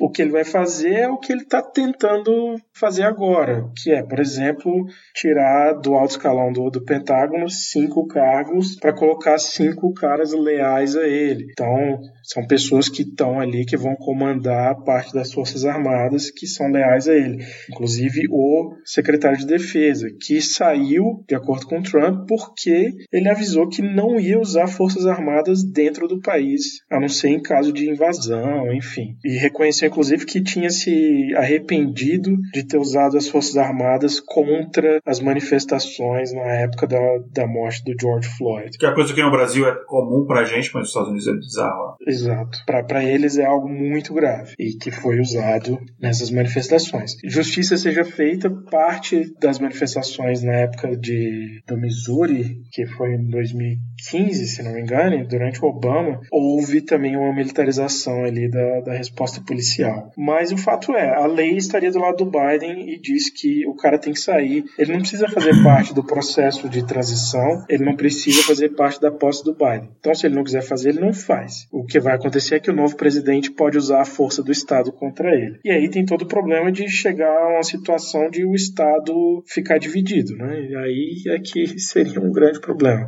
Mas dificilmente chega a esse ponto. É, existe, obviamente existe o risco, a gente sabe que caso assim, simulacro das pessoas aqui, enfim, é a quantidade de armas. E quem assiste esse série tipo do Walking Dead, sabe que, cara, os caras, todo mundo tem muita arma e munição, mesmo depois de 10 anos não acaba. É, mas de fato tem muita e tem um detalhe que desde março as vendas de armas vêm batendo recorde a cada mês nos Estados Unidos. Então, então, então há, um, há um risco que as, algumas pessoas temem, eu sou uma pessoa que, que teme isso, dessas milícias mais radicais trampistas quererem, enfim, ao defender o Trump, fazer algum tipo de coisa dessa, né? Vou só fazer uma correção, que o termo milícia me parece muito bonitinho para essa galera.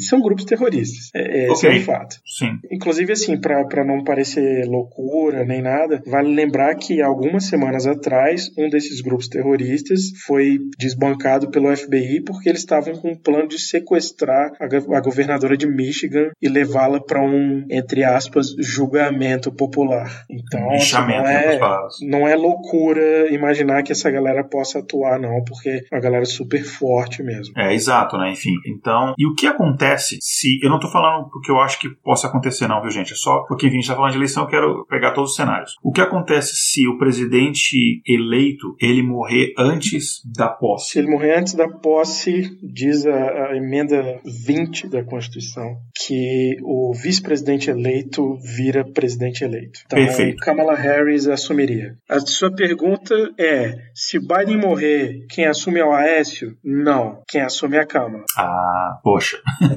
Mas é, umas coisas que eu. Falando do, desse medo, outro medo que eu tenho é, conhecendo a personalidade do Trump, o, o, que a gente conhece, é ele entrar numa, num período agora de vingança. Ele já começou com vingança pessoal, pessoas dentro do gabinete dele que ele considera não leais, né? Ele tá, ele, ele tá parecendo muito o Tony Montana lá do Scarface no final do filme, trancado numa sala cheia de cocaína, no caso dele deve estar cheio de sala de Big Mac uh, enlouquecido, é, frango frito enlouquecido, assim. Mas eu tenho medo desse processo de vingança, ele fazer coisas como, por exemplo, um, é, invade, invade um outro país, eu acho que é uma coisa muito complicada, porque acho que, se eu não me engano, ele precisa do, da aprovação do Congresso. Depende do país. Depende do país. Mas ele, sei lá, por exemplo, ah, vou retirar todas as tropas do Afeganistão de uma vez, e vai, enfim, ele, é, e é, vai gerar um caos na região, ou, ou fazer alguma coisa para tentar gerar um caos é, para o próximo governo. Tentar alguma coisa, deixar algum tipo de, de, de caos estabelecido. Vai ter um monte de perdão, isso aí já é meio que fato. Provavelmente para membros da família dele. Tudo indica que algo militar vai ser feito. Provavelmente alguma coisa, ele tem o um poder. Colocou cinco leais a ele em cargos de alto escalão do, do Pentágono. Detalhe, um dos caras que foi colocado é um, um cara adepto de teorias da conspiração que dizia, por exemplo, que o Obama era líder de um grupo terrorista. Pois é. Esse é um dos caras. Então, assim, não é uma galera muito, muito adepta à, à realidade, digamos assim. É, a minha esperança é que essa retaliação dele não envolva nada nuclear, porque, enfim, ele também não é, ele, ele também não quer ser pobre, ele tem negócios com alguns dos países é, em que ele, ele, na teoria, fica rivalizando, né, como China, por exemplo. Vamos lá. Vou fazer algumas perguntas finais para a gente encerrar aqui. Uhum. Em relação ao Donald Trump em si, como você classificaria ele nos rankings dos presidentes americanos? É, dos 45 aí, presidentes americanos, é, você acha que ele foi o pior? é, entre os piores. Eu, eu, eu, pelo que eu te conheço, eu sei que você não vai colocar ele entre na escala de, na escala de cima entre os melhores. Mas... Não, não vou. Mas você acha que ele foi o pior ou. É difícil julgar no geral. Vou, vou colocar dessa forma. É, e talvez a gente possa julgar em algumas pautas. Então, assim, por exemplo, eu acho que pro mundo é um, é um, um cara extremamente perigoso. Apesar de ele não ter iniciado nenhuma guerra, apesar de, de ter sido menos imperialista com relação à parte da América Latina, enfim. Mas o fato é que existem inúmeros estudos em ciência política que comprovam um efeito de irradiação do, do que é chamado centro do mundo, ou centros do mundo, países centrais, para países periféricos. E isso, o fato de você ter um cara fazendo o que o Trump faz, esgarçando o sistema democrático, o sistema de, de Estado de Direito, você ter esse cara fazendo isso, ele cria filhotes mundo afora. Um desses filhotes preside o Brasil atualmente. E você tem outros caras que são muito inspirados também. Você tem. O que acontece é que esses caras vão se sentindo encorajados, digamos assim. Não é à toa que o Steve Bannon, que é, é um dos foi um dos assessores do Trump, tava, acabou de ser banido do Twitter porque estava pedindo para degolarem o principal servidor civil no combate à Covid no, no país. O Steve Bannon ele estava num processo de criar um movimento global disso que ele chama de populismo conservador. E aí inclui aí o pessoal da, do Reino Unido, como Boris Johnson, o Nigel Farage, é, inclui o Viktor Orbán da Hungria. Era um cara que foi que prestou alguma assessoria, por exemplo, ao nosso querido príncipe herdeiro do Brasil, Dudu Bananinha.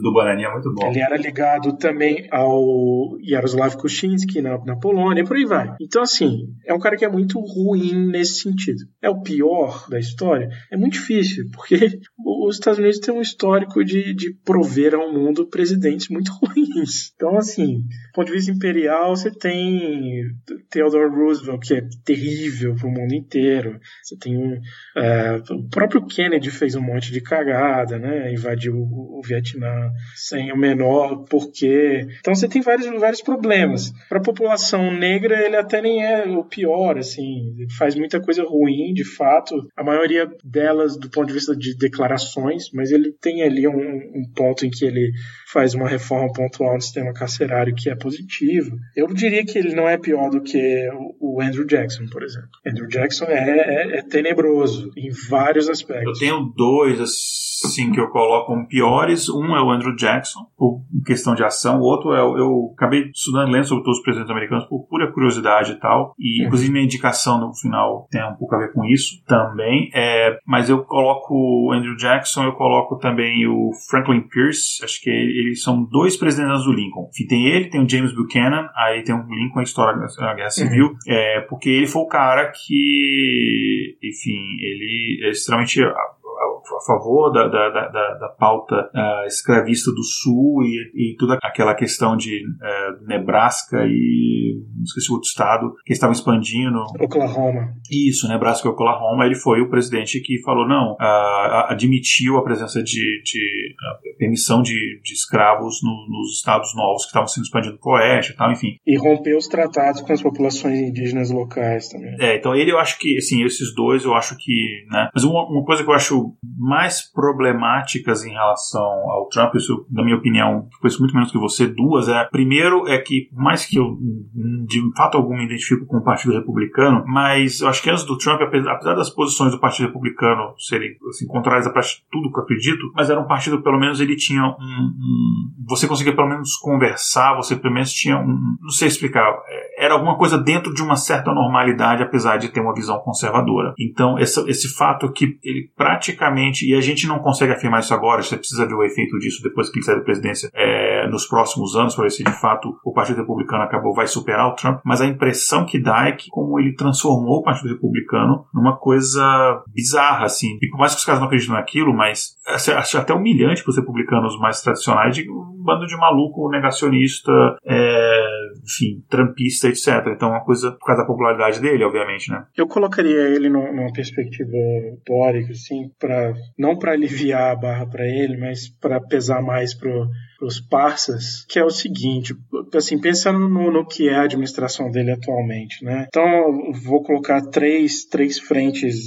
que eu considero muito negativas. Uma delas é esse negacionismo maluco, é essa ideia de ser anti-intelectual, e isso eu acho que ele vem a se somar a uma tradição longa do Partido Republicano que culmina com a criação do Tea Party na, na administração Obama. É, e aí você tem vários dos atuais senadores, principalmente, que são parte desse negócio. É, inclusive, uma das recomendações que eu vou dar no final tem um pouco a ver com isso. É, uma das outras coisas que, para mim, é onde pode vir as piores consequências é o, a questão imperialista do, do, do, governo dele, que eu coloco representada numa figura chamada Elliot Abrams, que é o cara que ele nomeou para lidar com a Venezuela. Esse cara não foi preso porque o Reagan é, perdoou ele na década de final da década de 80, logo antes do Bush pai assumir. Ele deveria ter sido preso por causa da questão do escândalo do Irã contra. Ele era o principal articulador desse negócio. Depois vem fazer parte da política para América Latina do Trump. E outro nome que eu colocaria como de onde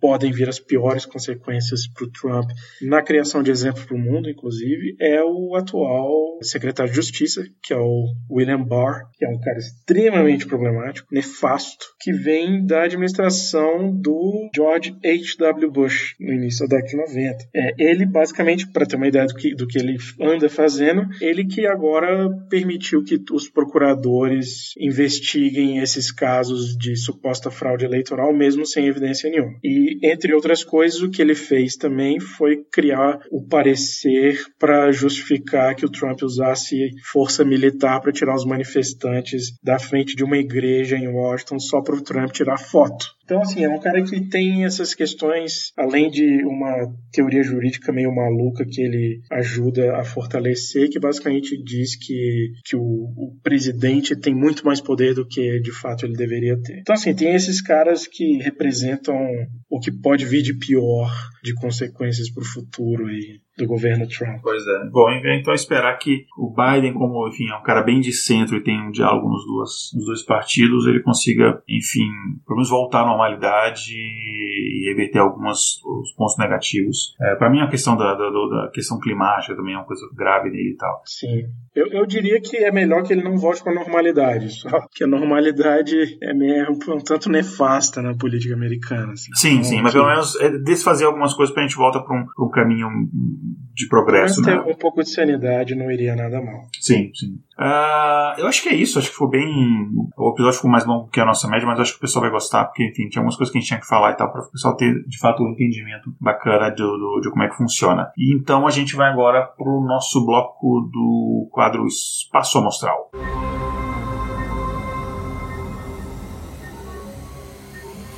Espaço Amostral.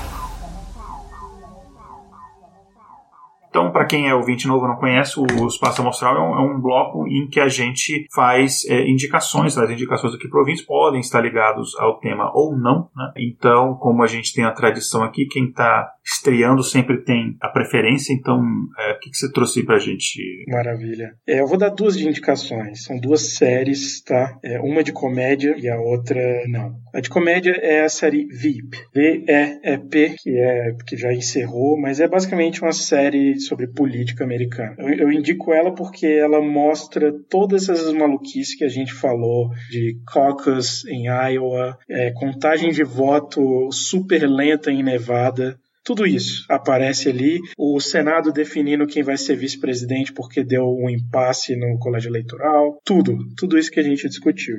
Uh, a outra série que eu, que eu indico é The Newsroom que é uma série sobre jornalismo, na verdade, especialmente jornalismo político, mas não só, e que tem alguns momentos ali em que eles cobrem crise de projeção de colégio eleitoral, é, esses momentos que a gente está vendo agora, e tem um dos discursos que eu acho mais interessantes assim da, da TV americana, que é o chamado discurso do Talibã americano, que é o momento em que o, o principal, o protagonista, que é o Jeff Daniels, faz ali um discurso sobre como o Tea Party é uma espécie de Talibã americano. E basicamente é um, é belo resumo assim do que é a política conservadora dos Estados Unidos no, no século XXI. É, eu acho, enfim, acho que inclusive o IRA tinha que também ser considerado de organização terrorista, mas esse é outro assunto. É, bacana. O Newsroom tá na, tá na minha lista mental, eu não cheguei a botar na minha lista de fato é, para assistir. O Newsroom tá na, na Apple? Qual é a plataforma? Você lembra? Essa é uma boa pergunta. É uma série da HBO, se não me engano. Então talvez tenha na. Ah, tá, beleza. Então vai, vai ter, deve ter no Prime. vou, vou começar a assistir. Vale lembrar que é, que é do mesmo criador criador e roteirista que uma outra série política super famosa, que é a West Wing, que é sobre a Casa Branca especificamente. Ah, West Wing assistiu alguns. Mas que eu não vou indicar porque eu nunca assisti inteira.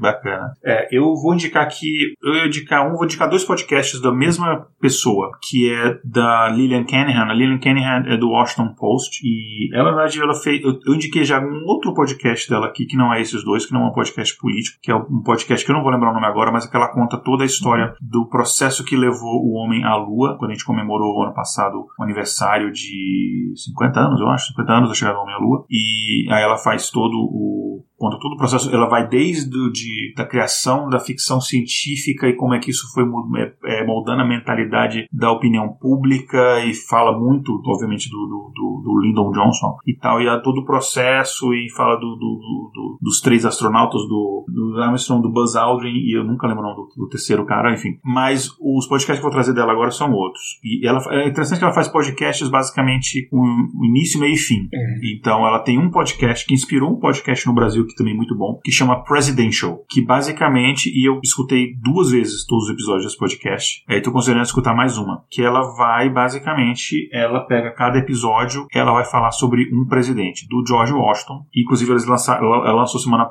essa, uh, essa semana, na verdade, que a gente tá gravando, e no caso da semana passada, da lançamento do episódio, um episódio sobre o Joe Biden. E é legal que, enfim, ela é do Washington Post, então ela tem acesso à galera, tem, tem presidente é, de 1800 alguma coisa que ela tem neto vivo, e ela foi entrevistar o neto. Então, é.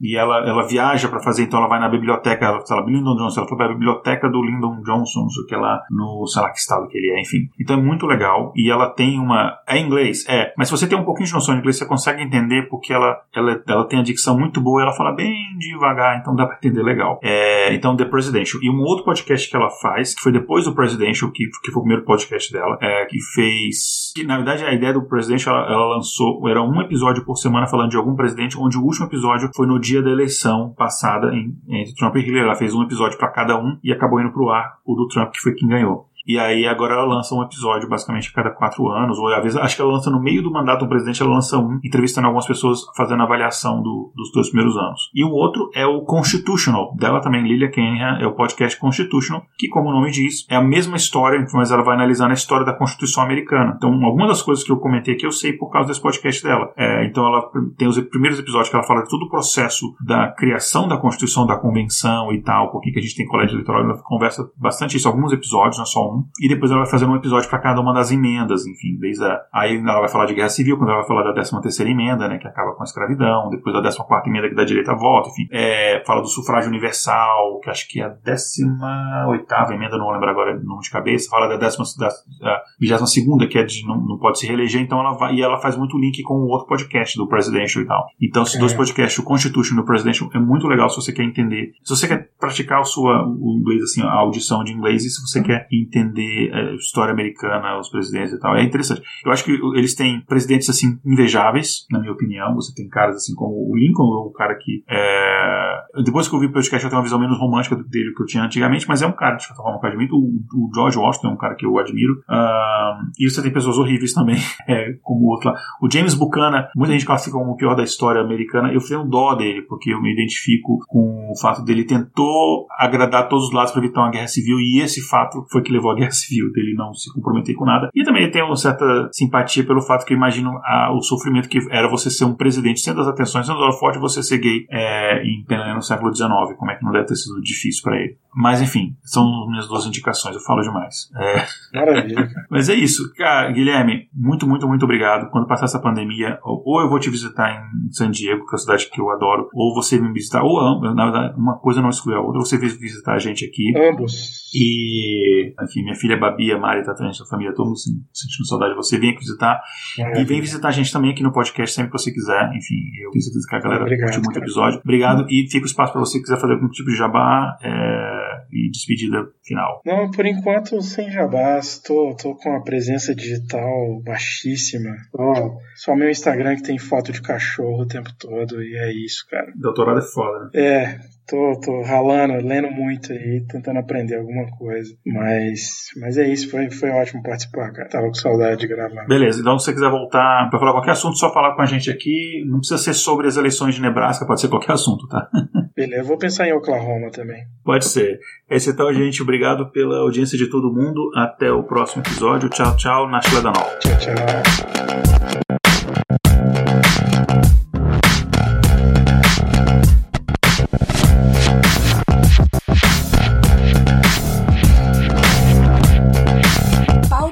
Escrita por Igor Alcântara. Vitrine, Diego Madeira. Vinhetas, Rafael Chino e Léo Oliveira. Voz das vinhetas, Letícia Dacker e Mariana Lima. Redes sociais, Késia Nogueira e Igor Alcântara. Gerência de projetos, Késia Nogueira. Transcrição, na coordenação Carla Braga e equipe, Alexandra Scheidemann, Daniel Tchick, Vinícius Pacheco. Editado por Léo Oliveira.